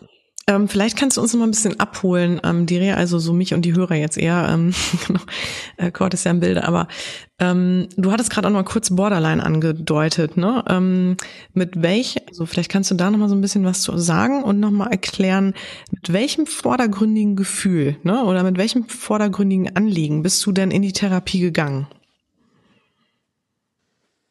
Also was war dein Leiden, was, wenn man so will, was war dein Leidensdruck, ne? Boah, ich kann das gar nicht so in Worte äh, eigentlich so äh, fassen. Mein, mein Leinsdruck war, das Gefühl, was hinter der Sucht steckt, zu verarbeiten und zu bearbeiten und dann nochmal genauer hinzugucken, was steckt hinter diesem Gefühl einfach, dass ich ähm, permanent mich selbst verletze in Form von Konsum und Verhaltens Form. Also mein Verhalten war ja auch selbstverletzend. Ne? Nicht, dass ich mich körperlich so irgendwas gemacht hätte, sondern mein Verhalten im Alltag war sehr selbstverletzend. Und da näher hinzugucken, damit ich halt lerne, ne?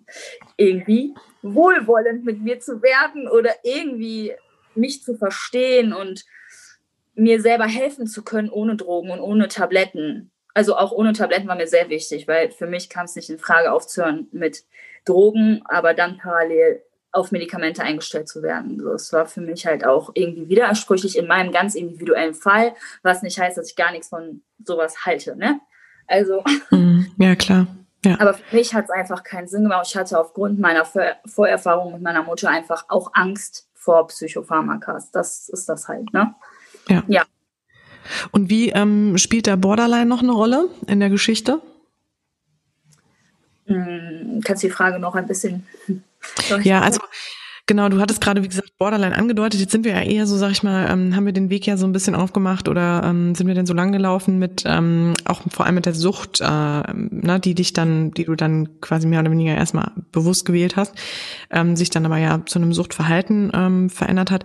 Aber dann hattest du gerade nochmal Borderline angedeutet, ähm, dass das auch bei dir diagnostiziert wurde. Kann das sein? Ähm, oder willst du da nochmal was zu sagen, was, was es damit auf sich hatte?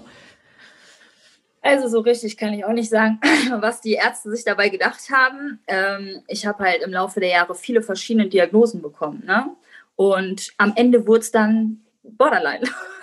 und ich hatte damals auch mit 19 war die erste Diagnose eigentlich so Identifikationsstörung. Ne, dass du nicht weißt, wer bist du? Bist du deutsch? Bist du türkisch? Bist du wer bist du überhaupt? Ne?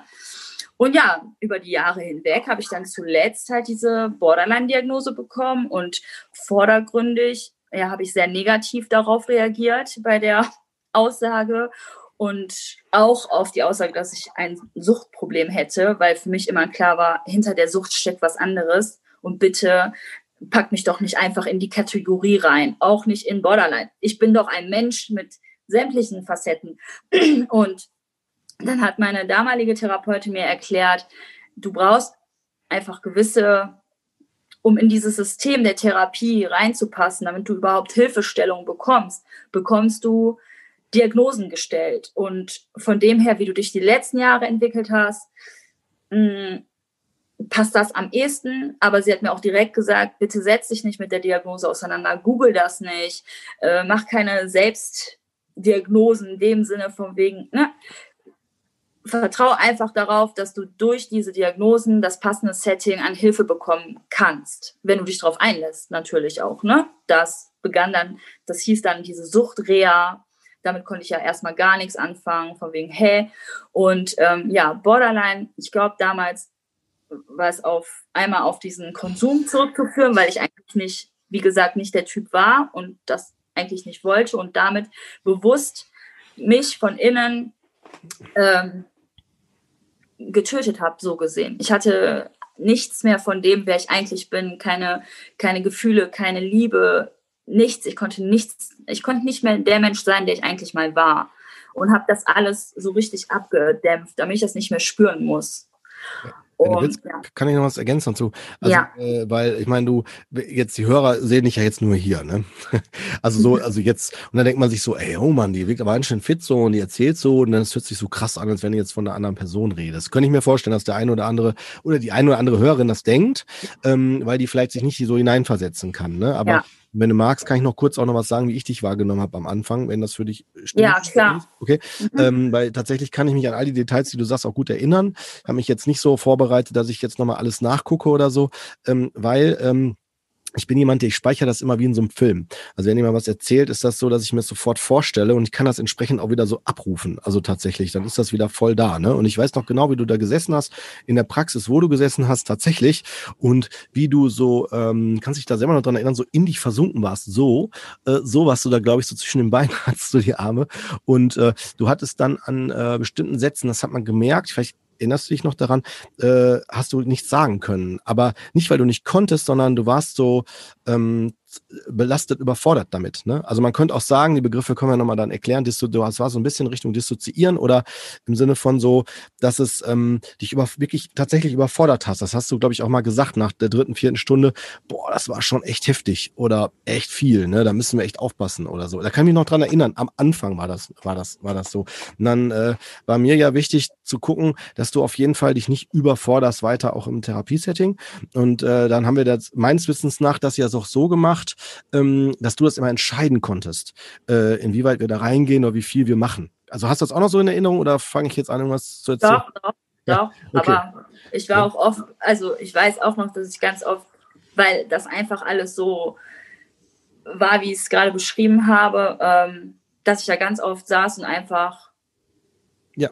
gar keinen Plan hatte, einfach Richtig. überhaupt nicht. Richtig. Und ja, einfach richtig wir war. Aber was man da halt auch vielleicht empfehlen kann, ist halt eine offene Kommunikation, also die Basis zum Therapeuten.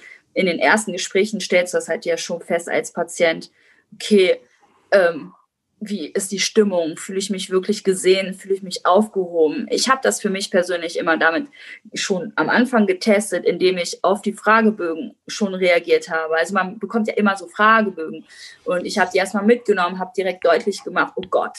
Und habe dann direkt beim zweiten Mal oder beim dritten Mal gesagt, hier hast du die Fragebögen erstmal wieder. Ich kann das nicht. Ich kann das nicht alleine. Es geht nicht. Ich bin komplett überfordert damit. Und anhand der Reaktion war für mich klar, okay, hier möchte ich bleiben, weil, weil ich einfach nicht abgelehnt wurde in dem Sinne, sondern von wegen, okay, ich nehme es, so bildlich gesagt, ich nehme es erstmal wieder an mich und wir gucken uns das jetzt Stück für Stück gemeinsam an. So, und dann war ich halt aufgefangen. Ich wurde halt komplett so aufgefangen mit dem, wer ich in dem Moment war und dass ich eigentlich auf jeden Fall Hilfe haben möchte und auch hingucken möchte, aber erstmal meine Zeit brauche, um da überhaupt anzukommen. Genau. das würde ich gerne, Kurt, da würde ich mir gerne eine Frage an dich stellen. Ähm, jetzt, nachdem man ja gehört hat, was Diria da alles schon so mitgebracht hat, ne, an Gepäck, das ist ja echt eine Menge, ähm, ziemlich, ziemlich schweres Gepäck, ähm, fragt man sich natürlich, wo setzt du da an, ne? Also, und wahrscheinlich hast du ja auch ähm, die Di Diagnosen mitbekommen von Diria, ne? Also sowohl ähm, Borderline als auch Suchterkrankung. Ähm, würde mich total interessieren. Also wie gehst du da, wie, wie bist du vorgegangen? Genau. Also ich habe ja ein bestimmtes Menschenbild, ne? Und ich finde, der Titel äh, der Folge ist ja da auch das Programm, ne? Also ich bin nicht meine Diagnose. Also für mich kommt immer der Mensch und äh, der äh, ist, äh, das habe ich euch auch ja schon mal in den Folgen öfter mal kommuniziert. Ähm, wir haben je nach Belastungssituation einen bestimmten Blumenstrauß an Symptome und die kriegen dann bestimmte Namen. Das sind dann so temporäre ähm, Etikettierungen, die äh, es erleichtern sollen. Das ist die Idee dahinter. Es geht nicht um einfach nur reine Schubladensystem, auch wenn das Wirtschaftsunter, äh, auch das Gesund nicht wird nicht gewirtschaftet, sondern das Gesundheitssystem, das äh, tatsächlich ähm, empfiehlt, also dass man es kategorisiert, um äh, zum einen die Leistungen, also wo ist ein Leistungsanspruch und äh, wo braucht es eine ganz gezielte Hilfe. Also weil man kann ja nicht irgendwie jetzt äh, wie so ein Blumenstrauß sagen, in dem einen bei dem einen hilft das, dann hilft das bei allen. So ne? Wisst ihr? So, und das ist so, das kann man nicht machen. Das muss ganz gezielt sein. Deswegen äh, arbeiten wir mit Diagnosen, aber die Diagnosen haben sowas ganz Mächtiges. Wie so eine Schublade. Einmal drin kommst du nicht mehr raus. Ne? So hast du dich ja wahrscheinlich auch gefühlt oder, ja. oder hast dich, da, so habe ich ja auch gerade rausgehört, so auch warst du auch damals dich dagegen gewehrt. Und ja. äh, das fand ich auch gut. Also das, das finde ich ja immer sehr gut, sich äh, dagegen wehrt, weil, weil man ist nicht die Diagnose. Man hat die Diagnose in dem Moment im Sinne von, ich habe dieses Erleben, die Symptome ähm, aber es geht ja dahin, dass man wieder zurückkommt in die eigene Kraft. Und äh, bei dir war das so, dass wir am Anfang ganz klar den Fokus gesetzt haben auf Entlastung und dass du genau genug Raum hast, äh, um selber zu entscheiden, wo ist für dich der rote Faden. Weil du warst ja schon sehr, so, ich meine, ich hatte, ich hatte direkt das Gefühl, du bringst die Lösung schon mit. Du bringst letztendlich mhm. alles schon mit, äh, weil das war so, aber es war ein Gefühl. Also es war ein Gefühl bei mir. Und äh, mir, meine Aufgabe war, das ist tatsächlich meine Haltung, die mache ich hier ganz transparent, das Gefühl bei dir wieder zu aktivieren, dass du das bei dir selber wahrnimmst. Also nicht, dass ich das wahrnehme, weil da, hat, da, da hast du ja nichts von. Da geht, also du hast zwar das Gefühl, okay, der, der sieht mich, cool. Aber äh, ja, es geht ja darum, dass du es irgendwann machst, weil sonst wirst du ja abhängig vom Therapeuten. Und das ist ja überhaupt nicht die Lösung. Ne? Genau. Und ähm, das war halt dann auch die Idee, mit dir zusammen zu gucken, wie viel mutest du dir zu, was möchtest du. Und äh, da war bei dir aus meiner Sicht am Anfang ganz wichtig, dass so das ganze ja, dass die es überfordert sein anhand der Symptome, den Anforderungen im Außen, mit dem, was man sich wünscht, Sehnsüchte und so weiter, in Einklang zu bringen. Also, ne, dass du da so wie so kleinschrittig, dass man so alles ne, so ja. entzerren. Mhm. Ja, so war der Fokus. Hm?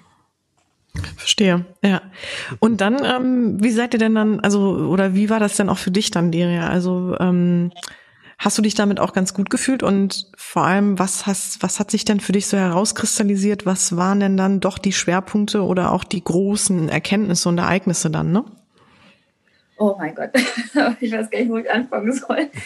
Äh, also im Laufe, der, im Laufe der Therapie habe ich halt auch eine berufliche Rehabilitation angefangen. Das heißt, ich musste halt viel darüber sprechen in der Therapie, ähm, ja, Altes hinter mir zu lassen, meiner vermeintlichen, meine vermeintliche Berufung hinter mir zu lassen, mich auf Neues einzulassen. Also der Kord hat mich komplett durch diese Berufstrainingsphase, Berufsorientierungsphase, was es nicht alles für Phasen gibt, begleitet. Und ähm, ja, in all meinen Gedanken, die ich da auch hatte und ähm, ja, wie er gerade schon gesagt hat, äh, ich hatte gerade auch ein bisschen Pipi in den Augen, weil mhm. äh, es war tatsächlich der Fokus, also es war tatsächlich so, dass ich ja alles in mir getragen habe und der Fokus eigentlich auf meine Ressourcen auch lag ne? und mich wegzuholen von dem, dass ich mich selber ähm, geißelst und fertig. Ja, genau, dass ich mich halt so limitiere, limitieren ja. denke und äh, immer wieder klein mache und genau. äh, eher so den Blick lerne auf was kann ich und äh, ja, ähm, ja, ganz sehr stark das. Und ähm, genau, dann habe ich irgendwann den, ähm, die Umschulung begonnen und ähm, das war auf jeden Fall gut, dass ich da begleitet wurde. Und irgendwann, ich glaube, September 2014 wurde ja gerade gesagt, dass ich die Therapie begonnen, begonnen habe. Und dann, größtes Ereignis überhaupt und auch heutzutage immer noch, kam dann meine Abstinenzphase. Nein, meine Abstinenz, äh, die kam dann im Mai 2015.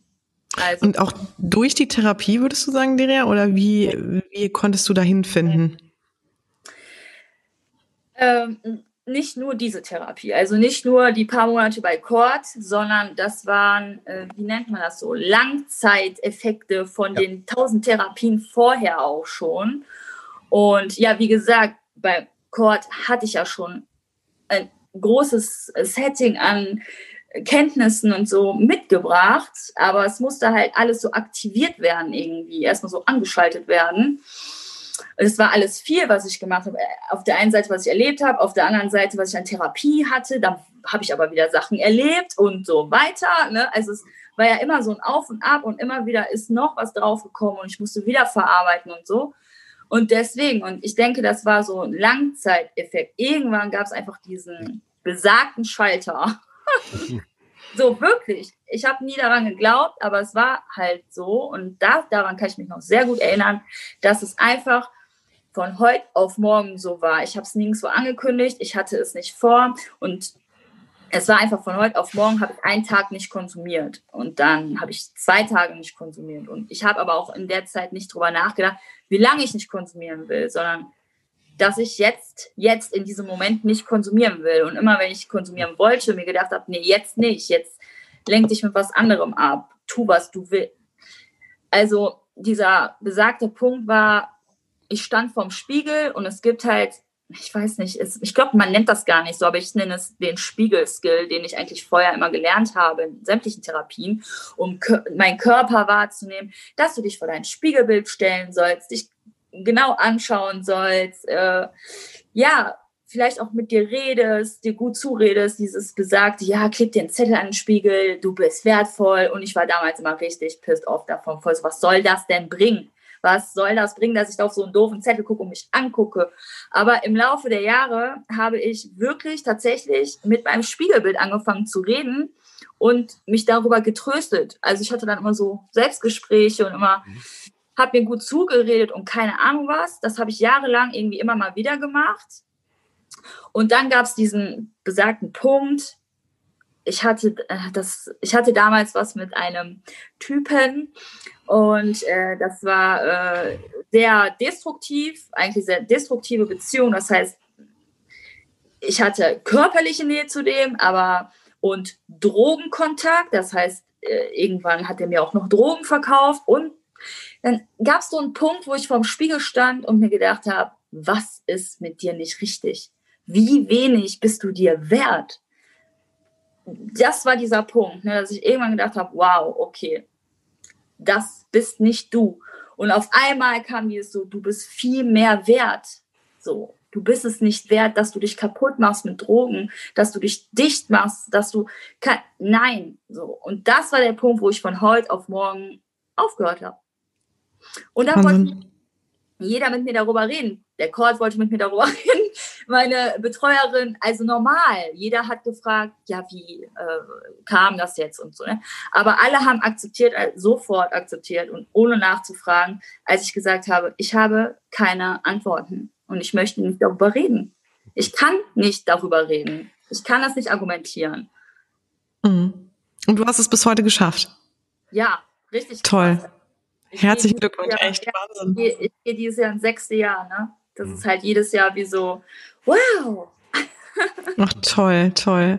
Ich nehme auch eine unglaubliche Power bei dir wahr, wirklich, Deria. Das ist echt Wahnsinn. Also, ähm, also das ist wirklich, ich glaube, du hast eine ganz, ganz große Stärke in dir. Also ja. Ja, das äh, habe ich halt damals wirklich zu jeder Zeit, wo ich gedacht habe, okay, jetzt bin ich so am Ende, ich kann nicht mehr. Wenn ich aber wirklich im ruhigen Moment da saß, in irgendeiner Klinik mal wieder auf irgendeiner Parkbank, habe ich das immer gespürt. Ich habe immer diesen Zugang gespürt, dieses so, nein, nein, du willst einfach glücklich sein und du willst einfach nur leben. Was auch noch ein sehr großer Fortschritt innerhalb der ähm, Therapie war, ich habe einen Monat, nachdem ich aufgehört habe zu konsumieren, meinen jetzigen Partner auch kennengelernt weil ich ja damals nicht nur aufgehört habe, zu Drogen zu konsumieren, sondern auch noch alles. Ich habe ja alles auf den Kopf gestellt. Ich habe mein Fern, ja? Ganz kurz, bevor du, bevor, bevor ja, dein Partner ja. reingeholt wird. Ich wollte das ja. so ganz kurz, ja, nee, weil, weil, ich muss, ich muss noch ganz kurz was sagen, sonst, sonst, sonst verliert das an Wirkung. Äh, und zwar, ich möchte nochmal ganz deutlich betonen, dass das nicht die Therapie, äh, ähm, ausgelöst hat. Das hat Deria schon in sich gehabt, schon immer. Sie hat es mitgebracht. Dann möchte ich nochmal betonen, dass eine Therapie nicht, also ich meine, es kann, eine Therapie kann Dinge aktivieren, aber letztendlich bringen, das ist zumindest meine Überzeugung, bringen die, die, die Klienten, ich sage ja nicht Patienten, sondern Klienten. Ne? Ich weiß, dass das äh, mein, meine Berufsgruppe immer als Patienten formuliert, weil es halt Erkrankungen und gesund werden und so, aber mit Klienten versuche ich den Ressourcenteil zu aktivieren. Und ich möchte sagen, du hast das schon immer in dir gehabt. Und es geht darum, dass dass du das entsprechende Umfeld hast. Und so verstehe ich auch Therapie. Hilfe zur Selbsthilfe. Das heißt, äh, das Therapiesetting ist ein Setting, wo du äh, gesunden sollst und wieder dich selbst erkennen sollst und wachsen kannst daran. Ne? So würde ich ja. das, das war mir wichtig nochmal zu betonen. Das hast du mitgebracht, die Power hast du schon immer gehabt. Du warst nur maximal in der Phase, als du bei mir warst, aus meiner Sicht jetzt, ne, maximal in der Selbstverunsicherung äh, und ähm, braucht es da eine Orientierung, um dich selbst wieder zu finden, was du in dir schon äh, hast. Und ich kann mich erinnern, es gab die Wende und die wolltest du jetzt gerade einleiten mit deinem Freund. ähm, und auch schon, ich glaube, das war schon kurz vor deinem Freund. Äh, die Frage nämlich so, was machst du denn jetzt, wenn du wieder ja. stabiler wirst und dann auf einmal kommt das Leben? Weil das ist jetzt nicht deswegen alles super einfach. Ne? Ja, ja, ja. Also jetzt losge losgelöst vom Freund meine ich jetzt, ne? So generell ja, meine ich jetzt, ne? Genau. Ja, genau. Und das war auch so, weil okay, du hast dann das hm. entschieden, aber auf der anderen Seite entscheidest du dich ja dann auch für das Leben. Ne? Du entscheidest dich gegen die Betäubung und für das Leben. Damals habe ich mich aber in dieser beruflichen Reha, also in dieser Wartezeit ähm, befunden. Das heißt, ich habe darauf gewartet. Ich bei der Renten, also es lief damals, mein Leistungsträger war die Rentenversicherung und für die war ich nur Suchtpatient. Und die haben sich bei mir extra viel Zeit gelassen, damit ich, damit die sehen können, dass ich nicht wieder rückfällig werde, dass sich das auch lohnt, die Investition, so viele Euros in meine Umschulung zu stecken. Das heißt, ich musste diesen Druck, diese Wartezeit ja auch aushalten. Und ich hatte in der Zeit nur Hartz IV, weniger als Existenzdings, also Abdeckung und hatte nichts, wirklich nichts. Ich hatte kein Geld für Essen, ich musste zur Tafel mir Essen holen. Es war halt super, super schwierige Zeit. Und ja, und in dem Moment, wo ich aufgehört habe zu konsumieren, habe ich tatsächlich auch mein Fernseher rausgeschmissen, Zucker rausgeschmissen. Ich hatte so ein ja. komplett so, okay, ich muss mich befreien von all dem Negativen so und habe Freunde blockiert, die sehr, sehr, ja, toxisch für mich waren und habe dann mich hingesetzt und daran mit meiner Betreuerin auch daran gearbeitet, okay, mir so eine Tagesstruktur zu geben, ja, immer mit festen Aufstehzeiten, damit dieser Sinn des Tages auch da ist, dass du dir was vornimmst, äh, keine Ahnung, was auch immer, die simpelsten Sachen, ne? wenn du okay, 8 Uhr stehe ich auf, äh, 8 Uhr 3, ich trinke Kaffee. Also ich habe das alles aufgeschrieben, ne? so ich trinke einen Kaffee, dann 8.30 Uhr, ich gehe mit dem Hund und so weiter, also Kleinigkeiten. Ja. Und dann habe ich mich hingesetzt und habe so überlegt, was, was, wer bist du eigentlich und was wolltest du einfach schon immer machen? Und ich musste ja in sehr, einem sehr eingeschränkten Rahmen denken, weil ich ja kein Geld hatte. Und ja, dann habe ich angefangen, irgendwie so äh, Freunde anzuschreiben, die Fotos gemacht haben, habe dann angefangen so mit Hobby, Modeln und die ersten Fotos, die da rumkamen, habe ich mir gedacht, wow, äh, so sehe ich aus auf Fotos. Ich bin ja viel schöner auf der Kamera als in echt. So ging das los mit solchen Gedanken. Ne? Und ähm, ja, habe mir dann eine Musikschule zum Beispiel gesucht, wo ich trommeln konnte, habe dann das kommuniziert, dass ich kein Geld habe und habe Deals abgemacht und hatte da eine Musiklehrerin, die sich darauf eingelassen hat, dass ich für sie ähm, die, Tan ach, die Tanzschule, die Musikschule putze und dafür trommeln darf und so. Ach, wie cool. Also mhm. ja, also Ehrlichkeit und Offenheit so macht richtig viel aus und das wusste ich und das habe ich, auch wenn man sehr oft damit manchmal auch auf nicht so positive Reaktionen stößt, aber überwiegend ist es so. Und ich hatte mich da einfach hingesetzt bei dieser Musiklehrerin und habe gesagt, warum ich das machen möchte, wie es mir geht, wer ich bin und dass ich denke, dass Musik mir gut tut und Trommeln. Und ja, die fand das halt gut und dann habe ich das halt gemacht. Gut. Und so kam das dann. Und irgendwann, kurze Zeit später, so vier, fünf Wochen später, habe ich dann meinen jetzigen Partner kennengelernt über das äh, Hobby der Fotografie.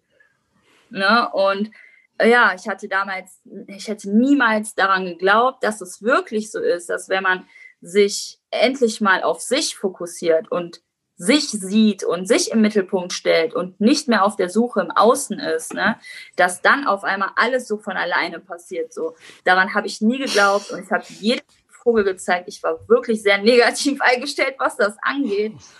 Und an, auf einmal passiert das genau so. Ich kam über, also damit, das war halt wirklich äh, sehr, sehr überfordernd. Und alle hatten zu diesem Zeitpunkt Angst, oh Gott, oh Gott, jetzt kommt wieder ein Mann in ihrem Leben und ähm, ich, nein, nein, nein. Also ich nicht. Ja. ich, hatte, nicht die Angst. Ich hatte die nicht. Aber halt meine Betreuerin, meine Freunde, alle waren nur so, oh nein, oh nein, wenn das schief geht, ist der Rückfall nah. Mhm. Ne?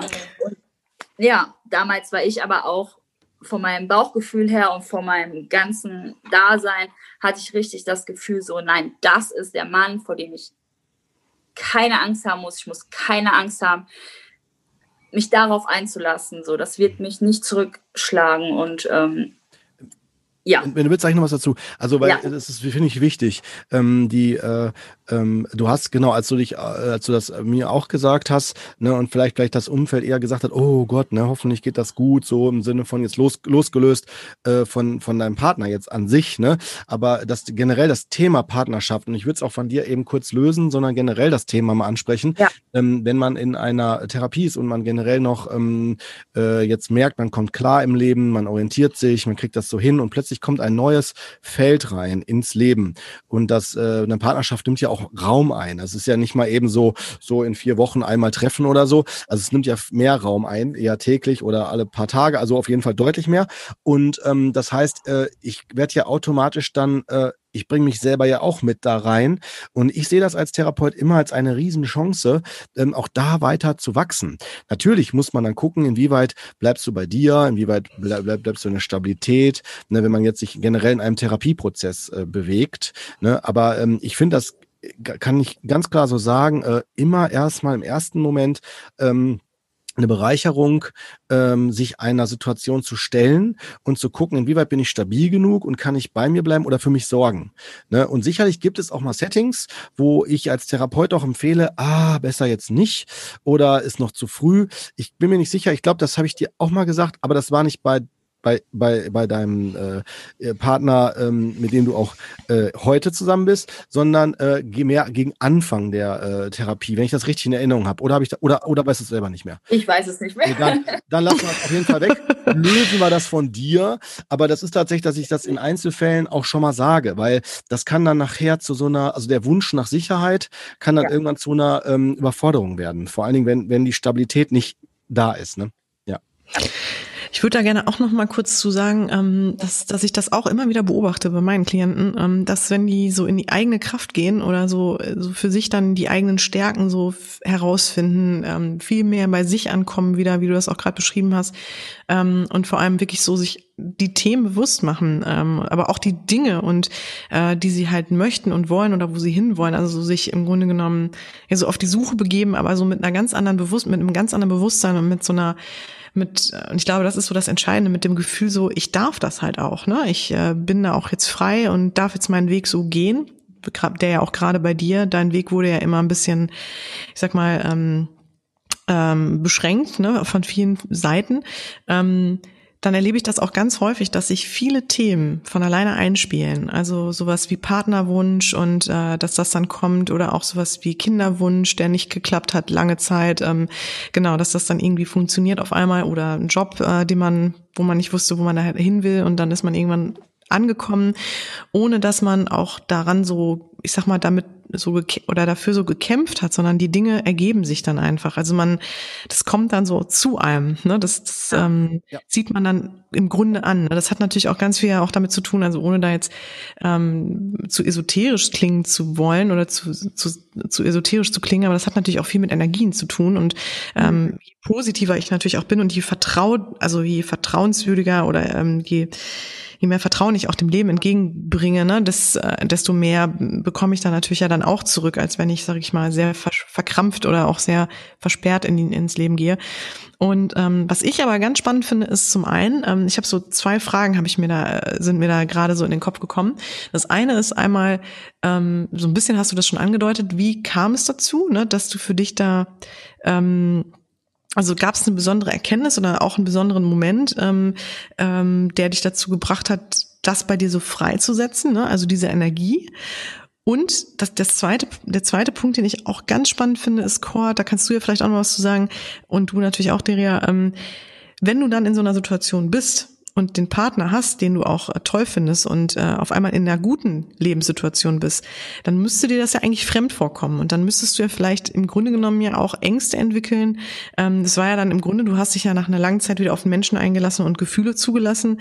Ähm, ne, und aus deiner Vergangenheit hast du ja immer eher die Erfahrung gemacht, wenn du mit Menschen oder Menschen, die du liebst, sind, ne, haben dich verlassen oder sind von dir gegangen, auch durch Tod. Ähm, könnte ich mir vorstellen, sind ja diese Gefühle reaktiviert worden, oder? Ja, ja. ja, ja ne. Ich weiß gar nicht, worauf ich als erstes eingehen sollte. Ich, äh, die erste Frage? Die erste Frage war, also ich finde ganz interessant, glaube ich, oder spannend auch für die Hörer, ähm, wie kam es dazu, dass du für dich da so diesen, diesen Punkt, also auch wirklich über diese Schwelle gekommen bist, ne? Zu sagen, und jetzt gehe ich meinen Weg und jetzt bin ich, spreng ich so die Ketten. Und ähm, hast du da für dich einen, einen absoluten, hast du da eine klare Erkenntnis, einen Gedanken gehabt, der dir da geholfen hat? Nein. Okay. Ehrlich gesagt, äh, nein, nicht während der Therapie. So, ähm, ich habe bis zum Ende der Therapie, glaube ich, gebraucht, um die Arbeit vom Chor zu verstehen. also äh, dieses, dieses, dieses Ding, was, woran er wirklich jahrelang mit mir gearbeitet hat, ist wirklich dieses, du bist nicht dein Gefühl. Ich glaube, da hat er mir eine Million Zeichnungen, was auf jegliche Art und Weise versucht, mir das beizubringen oder dass ich das verinnerliche. Cool. Und ich habe es bis zum Ende, glaube ich, nicht verstanden. Und erst ganz am Ende war so, okay. Und das habe ich danach auf jeden Fall, ja, sowas von verinnerlicht gehabt und habe das danach auf so viele Sachen anwenden können und habe danach, ja, so bis heute immer wieder, heute bin ich sehr äh, ausgeglichen, was das angeht, aber damals äh, zur Korte, wir haben uns ja getrennt, also die Therapie ging ja zu Ende, in, nachdem ich ein Jahr in der beruflichen Rehabilitation war. Das heißt, ich hatte Ängste. Ich habe mich damals entschieden, mit meinem Partner zusammenzuziehen, meine Umgebung zu verlassen und keine Ahnung was alles. Und für mich, ich war noch lange nicht bereit für keine Therapie, also wirklich nicht. Ah, und der, ja, der Kord musste mich schon ein bisschen so raustreten und so von wegen, komm, glaub an dich, glaub an dich. Und ich aber nur, ich war am Ende auch immer mit einem Lächeln da, aber so, nein, nein, nein, ich glaube nicht, ich glaube nicht. Aber innerlich klar, natürlich, sonst hätte ich mich nicht für all die Sachen entschieden und gesagt, ich mache das jetzt und so, ne? Und da habe ich das auch sehr viel mitnehmen können in meinem zweiten Ausbildungsjahr, wo ich dann für mich selber sehr viel Rückzugsmomente auch brauchte, neben der Vollzeitausbildung, die zehn Stunden am Tag war und ich auch noch in einem Internat war. Also das waren auch nochmal so äußerliche Umstände, die sehr, sehr äh, ähm, herausfordernd für mich waren. Und wo ich mich aber bewusst immer wieder rausgezogen habe, weil ich gespürt habe, ich, geht, es geht nicht anders. Und dann auch immer wieder in mich reingehört habe und mir in einem Gedankenstrudel gefangen war, in einem Gefühlsstrudel gefangen war, von wegen, nee, das, das, ich, schaffe das nicht, ich pack das nicht oder keine Ahnung was. Und das dann einfach bewusst so daran denken konnte, okay, das ist jetzt in diesem Moment so, aber gib dir jetzt was du auch immer brauchst, um in diesem Moment einfach jetzt hinzugucken, auch so, was braucht das kleine Mädchen in dir? Also was ist das eigentlich, was jetzt dein Null Bock auf Lernen und so weiter, diese Oberfläche, das, was da aktiviert ist, was ist das eigentliche Problem so, ne? Und was braucht jetzt dein kleines Mädchen so, in, also so innere Kindarbeit und so, in die Richtung geht das. Und dann, äh, ich habe ganz oft gespürt, so, okay, ich brauche Schokolade. okay, ich will einfach, ich will meine Figur achten, ich will nicht, weil damals hatte ich damit auch sehr viel zu kämpfen. Mhm. Und äh, das war auch immer in der Therapie Thema, von wegen, ja gut, dann bin ich jetzt halt clean und bla bla, aber ich bin dadurch fett geworden. Also so. Ne, das war immer ein ganz krasses Thema. Und äh, ja, das wurde aber immer sehr weit hinten angestellt, von wegen, sei einfach dankbar, dass du nicht konsumierst. Das ist das A und O, dass du nicht konsumierst und dass es dir gut geht, so wie es jetzt ist. Und dein Körper kommt irgendwann, wenn der Rest stabil ist. Ja, dann kannst du dich irgendwann um deinen Körper kümmern. Aber solange erstmal an was anderem arbeiten, den Fokus auf was anderes legen. Ne? Und mhm, das hat mich ganz halt wichtig, ja trotzdem begleitet, auch in meiner Umschulung. Und bis heute begleitet mich dieses Thema meines Körpers, dass ich, naja, und auf jeden Fall habe ich dann damals halt hingehört und gedacht, nee, ich will nicht auf meinen Körper achten und nee, ich, ich will einfach meiner Lust nachgehen. So, ich will jetzt Schokolade und ich gebe jetzt meiner kleinen Schokolade und danach gehe ich in die erwachsene Rolle und sage, gut, jetzt lerne ich aber mal, ne, weil ich möchte ja auch die Umschulung gut schaffen und so. Und dann, das hat halt, also das hatte wirklich das hat sehr viel gemacht, dieses, ähm, diese Erkenntnis, dass ich nicht mein Gefühl bin. Denn ich war jahrelang auch in der Therapie immer wieder so, ja, und da war ich so und so und da bin ich so und so und da war, also ich bin traurig, ich bin abgefallen, oh, und ich musste erst mal lernen, dass das nur Momentaufnahmen sind und ich die Chance auch habe, da rauszukommen. Also, dass ich aus diesem Gefühl austreten kann, dass ich nicht den ganzen Tag in diesem Gefühl drin hängen muss und auch nicht wochenlang und ja. Ne? Kurt, kannst du das nochmal ähm, erklären, auch nochmal aus aus deiner ja, Sicht, super, was du damit begeistert. meintest?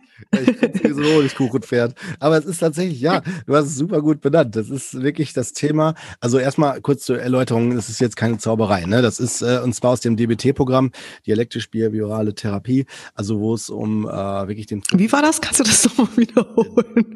Dialektisch-behaviorale Therapie. Das ist ein, äh, ein, ein Ansatz, der darauf fußt, dass man äh, versteht, was sind... Äh, Gegensätze, was ist normal und wie kann ich mein Verhalten tatsächlich da äh, in einen Ausgleich in einen Ausgleich bringen, weil ich mich zu extrem in eine Richtung bewege. Das ist zum Beispiel, wie du das ja gerade ja ausgeführt hast, ne, Deria, dass ähm, man zum Beispiel so stark mit dem Gefühl as, äh, verbunden ist, dass man dann äh, so auch, wenn das Gefühl zerstörerisch ist, sich selbst zerstört. Und ähm, das ist so, also in dem Moment. Und ähm, dieser, dieser Fokus, den du jetzt hier angesprochen hast, ist, äh, dass man lernt, ich bin nicht das Gefühl, ich habe ein Gefühl, weil bei der Fokussierung auf ich habe ein Gefühl, bin ich, äh, realisiere ich, dass ich mehr als nur das Gefühl bin. Also ich habe, es ist also quasi ein Zustand und ich habe dadurch plötzlich die Möglichkeit, mich daraus zu befreien, weil ich bin das Gefühl, geht es nicht. Da bin ich damit so verbunden, dann habe ich keine Chance. Da bin ich da drin gefangen. Und das ist eine, eine Prozessarbeit halt innerhalb dieses Programms, dieses DBT-Programm. Da gibt es Gruppen für in Kliniken, Ambulanzen und so weiter. Ich biete das in meiner äh, ambulanten Therapie auch an, wobei ich äh, nicht dieses ganze klassische Setting nach Manual anbieten kann. Dafür muss man ausgebildet sein. Da muss man ein Zertifikat für haben, sonst darf man das so nicht äh, verwenden. Das ist auch gut so. Da gibt es bestimmte Auflagen, Vorgaben. Aber man kann punktuell die Dinge nutzen. Also das geht auf jeden Fall. Und äh, wir haben auch Basissachen daraus äh, mit verwendet. Äh, und das war wirklich, aber auch mein Eindruck für dich der Befreiungsschlag, dass du da dann mit der Zeit dich wirklich ganz anders abgrenzen konntest. Ne? Weil man hat das richtig dir auch angesehen, du ja du auch, ne? dass du dann so, was? Und dann zack, was maximal drin.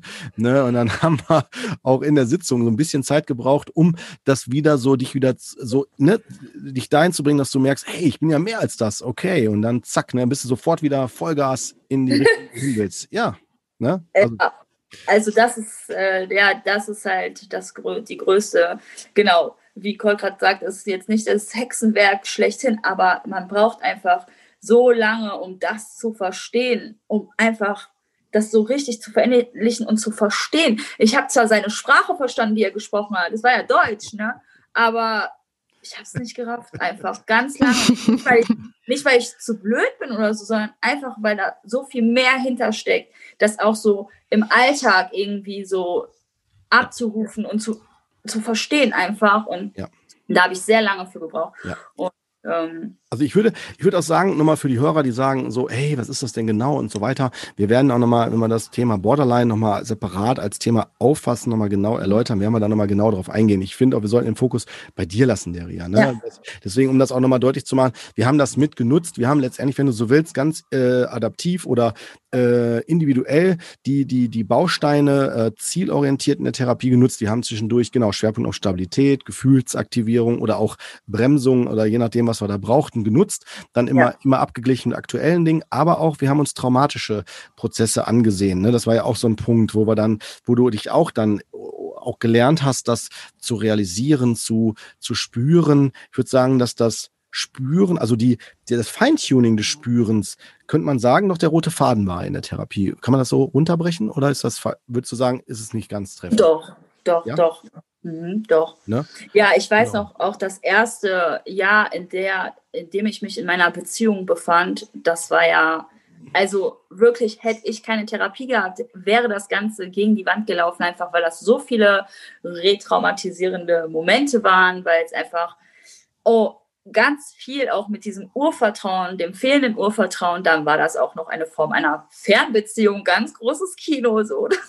Das war äh, nicht, also es war ja alles so selbe Ablauf, ne? Und da wurde ich halt echt super gut begleitet, einfach äh, ja, also das muss ich echt sagen, da, da hat man auch an meinen Ressourcen angesetzt und ich habe jede Woche meine Krise mitgebracht, ne, wie ich ausgetickt bin, wie ich ausgetilgt bin. Ich hatte lange Zeit Probleme damit, äh, Frieden damit zu schließen, dass ich äh, psychisch halt krank bin irgendwie. Also da hatte ich auch am Anfang der Therapie immer wieder das Thema gebracht, von wegen und zur Beziehung weiß ich noch, wie ich heulend in der Ecke saß, weil ich wieder meinem Partner irgendeinen komischen Stress gemacht habe, weil ich mir irgendwelche Filme geschoben habe, weil ich nicht vertraut habe und irgendwas gesucht habe, was nicht da war. Und dann habe ich mich da so reingesteigert, dass ich dann da saß und mich verflucht habe und verurteilt habe, dass ich ja so krank sei und ich bin ja so krank. Und ganz oft bin ich mit diesem Thema halt in die Therapie von wegen, ich bin so krank, ich mache alles kaputt. Und also dieser, dieser Modus, ich bin so und so, das war, das hat mich ganz lange begleitet, so. Da kam ich wirklich lange nicht raus. Ne? War das im Grunde genommen, würdest du sagen, das waren halt wahrscheinlich dann so die Konsequenzen deiner Geschichte, ne? Ja, natürlich. Und ich wusste das auch und trotzdem konnte ich nichts dagegen tun. Ich konnte meinem Partner alles haarklein erklären und sagen, hör mal, ich konnte mich immer wieder entschuldigen und alles wirklich so darlegen, warum ich ihm in der und der Situation nicht vertrauen konnte, was das mit meiner Kindheit zu tun hat, inwiefern mich das retraumatisiert. Also all das, theoretisch und bla bla, das konnte ich, ne? Aber das lebend umsetzen.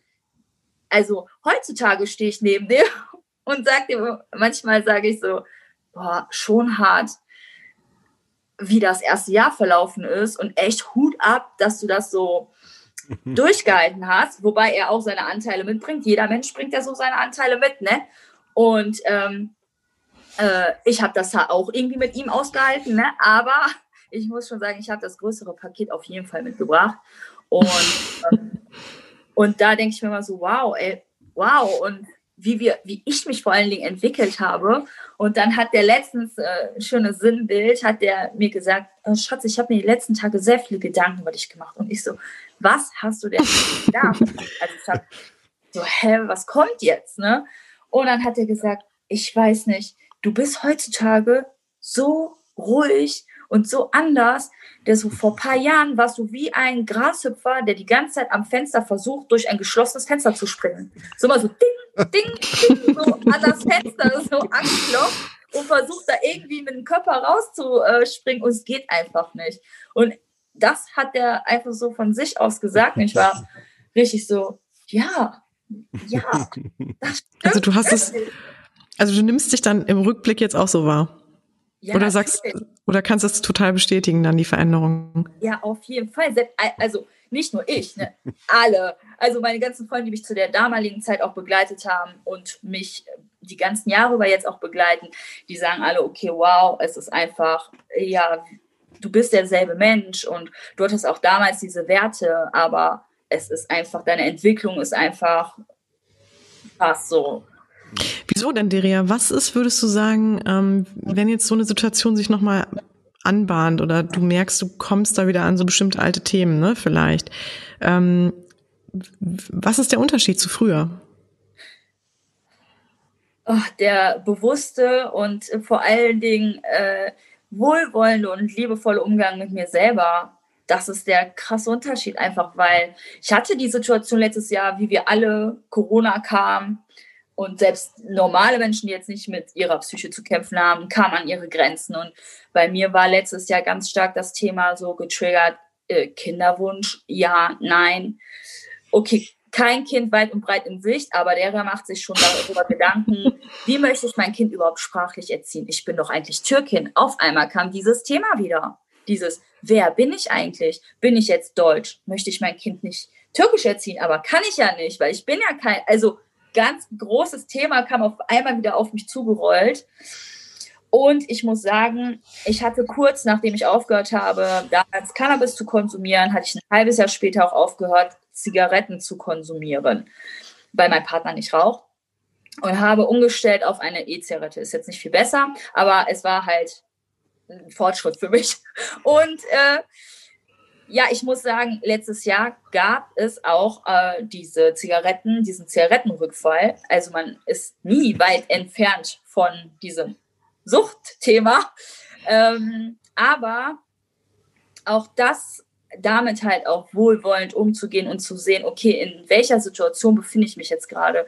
Wie geht es mir jetzt gerade? Okay, ich empfinde einen enormen Druck und eine enorme Trauer. Und an dieser Trauer kam ich erstmal gar nicht ran. Ich hatte dann viele Gespräche mit Freunden. Also ich habe ähm, Gespräche gesucht. Ja, ich habe gemerkt, ich komme in eine Identitätskrise. Also habe ich alle Ressourcen genommen, die ich hatte, ganz viele Freundinnen angerufen, nicht nur mein Partner. Da musste mich der Court auch von wegbringen, sondern halt auch anderen Menschen zu vertrauen und da auch Hilfe anzunehmen. Und in Gesprächen mit Freundinnen kam da, wurde mir bewusst, okay, ich bin eigentlich nur in dieser Identitätskrise gar nicht, weil es mir um mein eigenes Kind geht, in dem Sinne, sondern weil es um mein inneres Kind geht. Und da bin ich komplett zusammengebrochen, als ich das erkannt habe, von wegen, mir, mich belastet das Thema eigentlich nur so sehr, weil ich mir selber das damals gewünscht hätte, dass ich Türkin sein darf, mhm, dass ich genau. die Kultur lernen darf, dass ich die Sprache lernen darf. Und all das, was damit zusammenhängt, das kam auf einmal so, auf einmal hoch.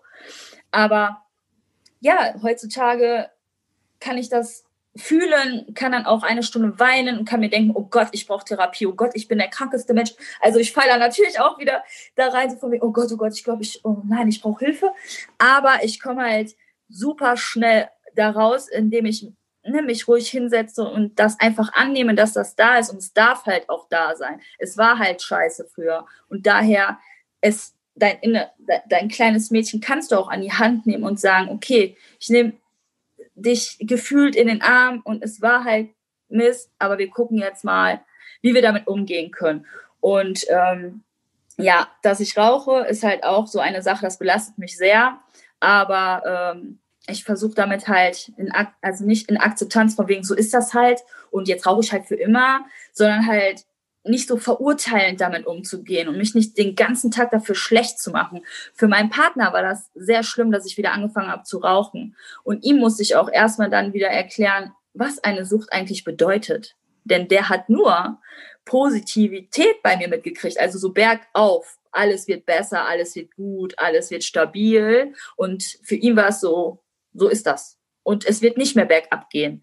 Und dann muss ich ihm erstmal erklären, ne? nee, also, und du kannst das einem Partner nur erklären, wenn du mit dir selber gut bist, wenn du mit dir selber fein bist. Und ähm, dann kannst du es auch nach außen tragen und sagen, nee, also es hat seinen Grund, weswegen ich das mache. Ich feiere das nicht, ich finde das nicht schön, aber ich verurteile das auch nicht. Und ich möchte auch nicht, dass du das machst, sondern dass du mich in meinem Dasein, wie ich jetzt bin, auch annehmen kannst. Egal, ob ich negativ, negative Verhaltensweisen zeige, sondern das gehört alles zu mir. Das sind alles Anteile in mir.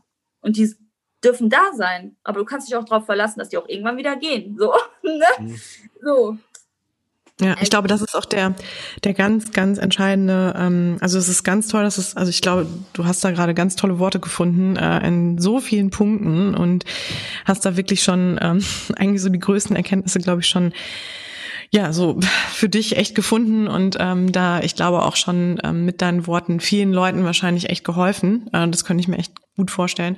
Und was ich auf jeden Fall auch noch ergänzen wollen würde, ist, dass man sich wirklich, wie du schon sagst, ähm, nicht verurteilt, sondern dass halt alles ähm, einen Grund hat, ne? warum ja. wir ähm, bestimmte Dinge tun, warum wir bestimmte Dinge denken ähm, und äh, dass sie einen Ursprung haben, dass äh, sie ne, aus einer bestimmten Motivation heraus ähm, geschehen und dass es natürlich auch immer so die Frage ist, wie sind aktuell die Umstände, was ist gerade für eine Zeit da, ähm, an welchem Punkt bin ich gerade ne? und ähm, genau auch bestimmte Dinge zuzulassen, auch mal Schwäche zuzulassen, auch mal, ne, auch mal wieder so auch scheiternde Momente zuzulassen, weil dafür, ne, das ist ganz wichtig, ähm, ja. dass man sich dafür nicht verurteilt. Und ich fand das auch gerade so schön, als du sagtest, als ich dann äh, Marihuana, als ich dann abstinent wurde, ähm, habe ich mir auch gar nicht gesagt, dass ich jetzt für immer abstinent sein muss. Und ich glaube, das ist auch ein ganz, ganz wichtiger Punkt. Ähm, ist also zumindest so meine Erfahrung, was ich so, da bin ich ja jetzt kein Spezialist auf dem Gebiet, das kann der Kurt wahrscheinlich besser erklären, aber ähm, ich glaube, dass man sich äh, wirklich diesen Druck nicht machen darf und dieses Gefühl geben muss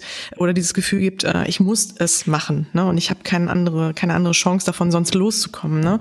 Ähm, und ich muss jetzt aufhören und für immer. Ähm, genau. Und fand das auch ganz toll, was du gesagt hast. Und ich glaube, das würde ich auch gerne nochmal so ähm, nochmal betonen, dass man wirklich auch sich bewusst macht, man ist halt wirklich eine man man man ist halt seine Persönlichkeit ist, ist halt sind halt viele Facetten ne? und ähm, viele Dinge. Und ähm, ich glaube wirklich ganz wichtig ist sich über diese Facetten halt schon auch bewusst zu sein als auch die wie du gerade gesagt hast von dir. Und das fand ich fast so mit das Schönste was du heute so erzählt hast ist dieses ähm, sich wohlwollend und liebevoll anzunehmen Ne? Und auch da in diesen Kontakt zu gehen ähm, und dein inneres Kind an die Hand zu nehmen. Und ähm, ich könnte mir fast sogar auch vorstellen, dass vielleicht deswegen das Thema des eigenen Kindes bei dir aufkam, weil du vielleicht jetzt einen ganz anderen Kontakt zu deinem Kind, deinem inneren Kind hast. Ne?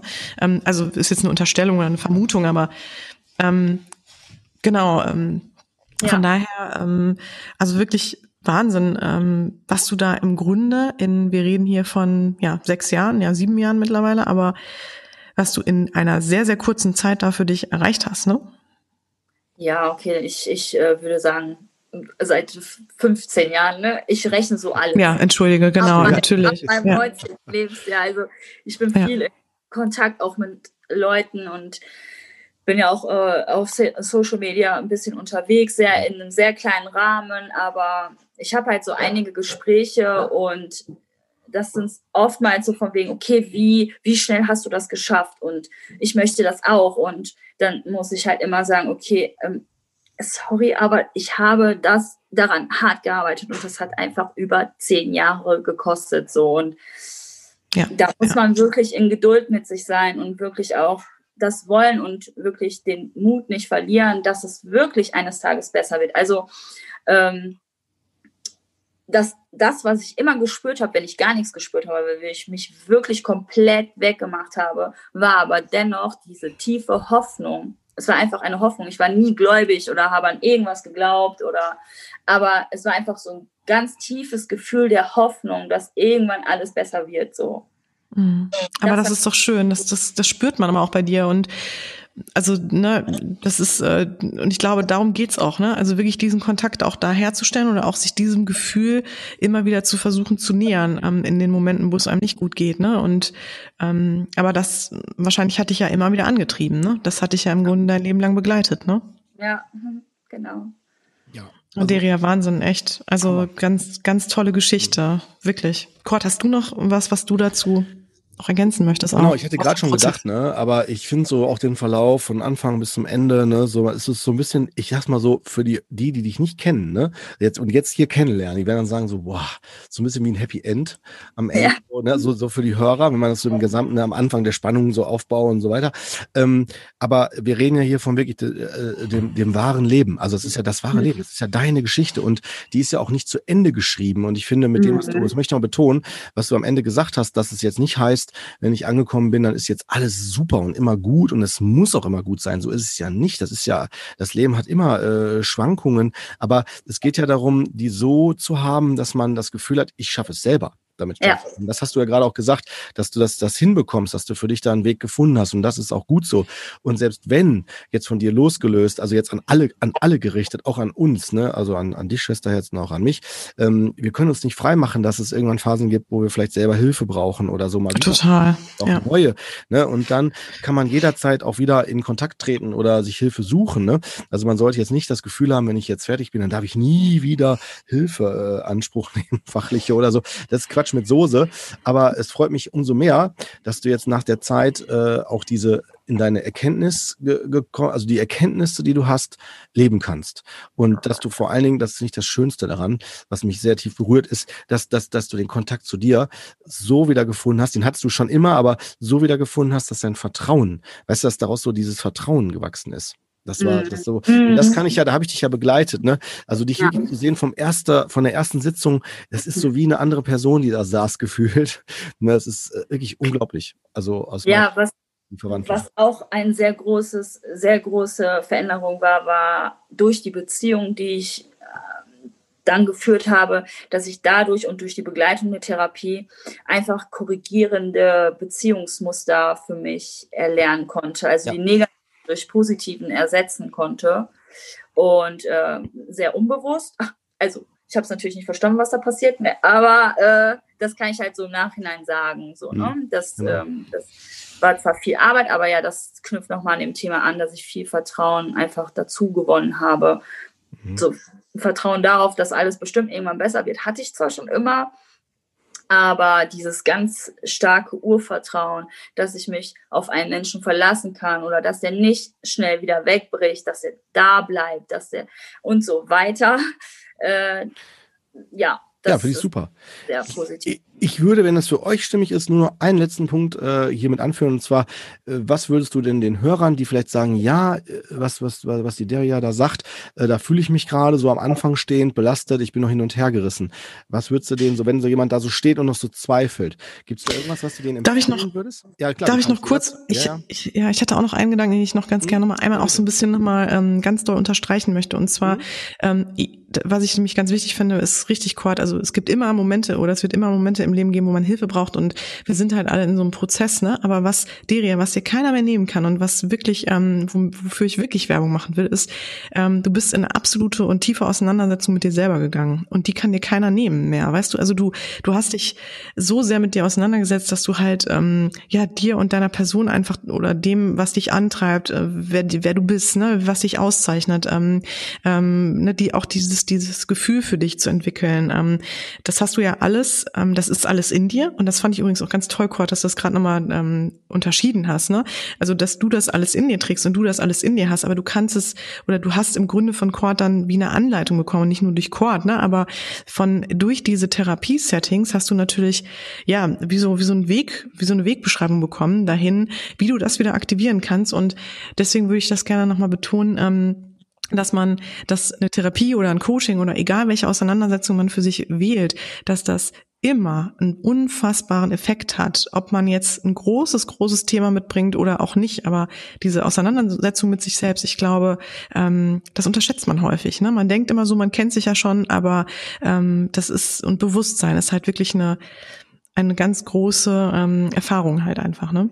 Mhm. Entschuldigung, so, das ist jetzt so mein Wort zum Sonntag noch, aber ich fand das nochmal ganz wichtig hier an der Stelle nochmal zu, ganz doll zu betonen. Ja. So, jetzt kurz, sorry, jetzt gebe ich nochmal ja, wieder hier. Nee, über an, an, zurück. Würde ich jetzt an. Oh, Anderia, genau, Anderia. Ja. ähm, was würdest du ach, was ich mitgeben möchte. Also, da möchte ich auch nochmal an Judiths Worte anknüpfen. Es ist egal, was für eine Vorgeschichte man hat. Äh, Ne, ich habe jetzt eine sehr dramatische Vorgeschichte mitgebracht, aber es ist egal, was für ein Mensch du bist und wie belanglos dir dein Problem erscheinen mag. Du hast, egal was es ist, wenn es dich belastet und du darunter leidest, hast du immer, bist du immer so viel wert, solltest du dir so viel wert sein, dass du auf jeden Fall die Hilfe suchst.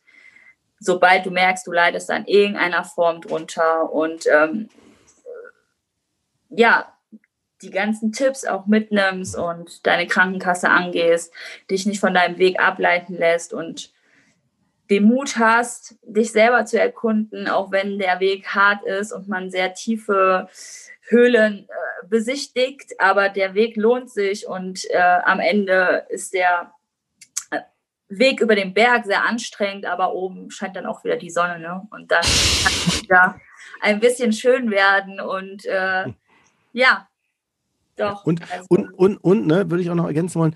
Äh, und wenn du mal das Gefühl hast, im Moment, jetzt will ich nicht weitergehen, jetzt fühle ich mich einfach nicht wohl oder nicht gut, dann ist das für den Moment auch okay. Ne? Also, genau. dass man, ne, also, dass man, ne, man nicht was machen muss, wenn man nicht will. Ne? Und das finde ich, hast du auch so eindrucksvoll immer gezeigt. Ne? Dass du deinen Weg gehst, ne? Also in deinem, in deinem Tempo.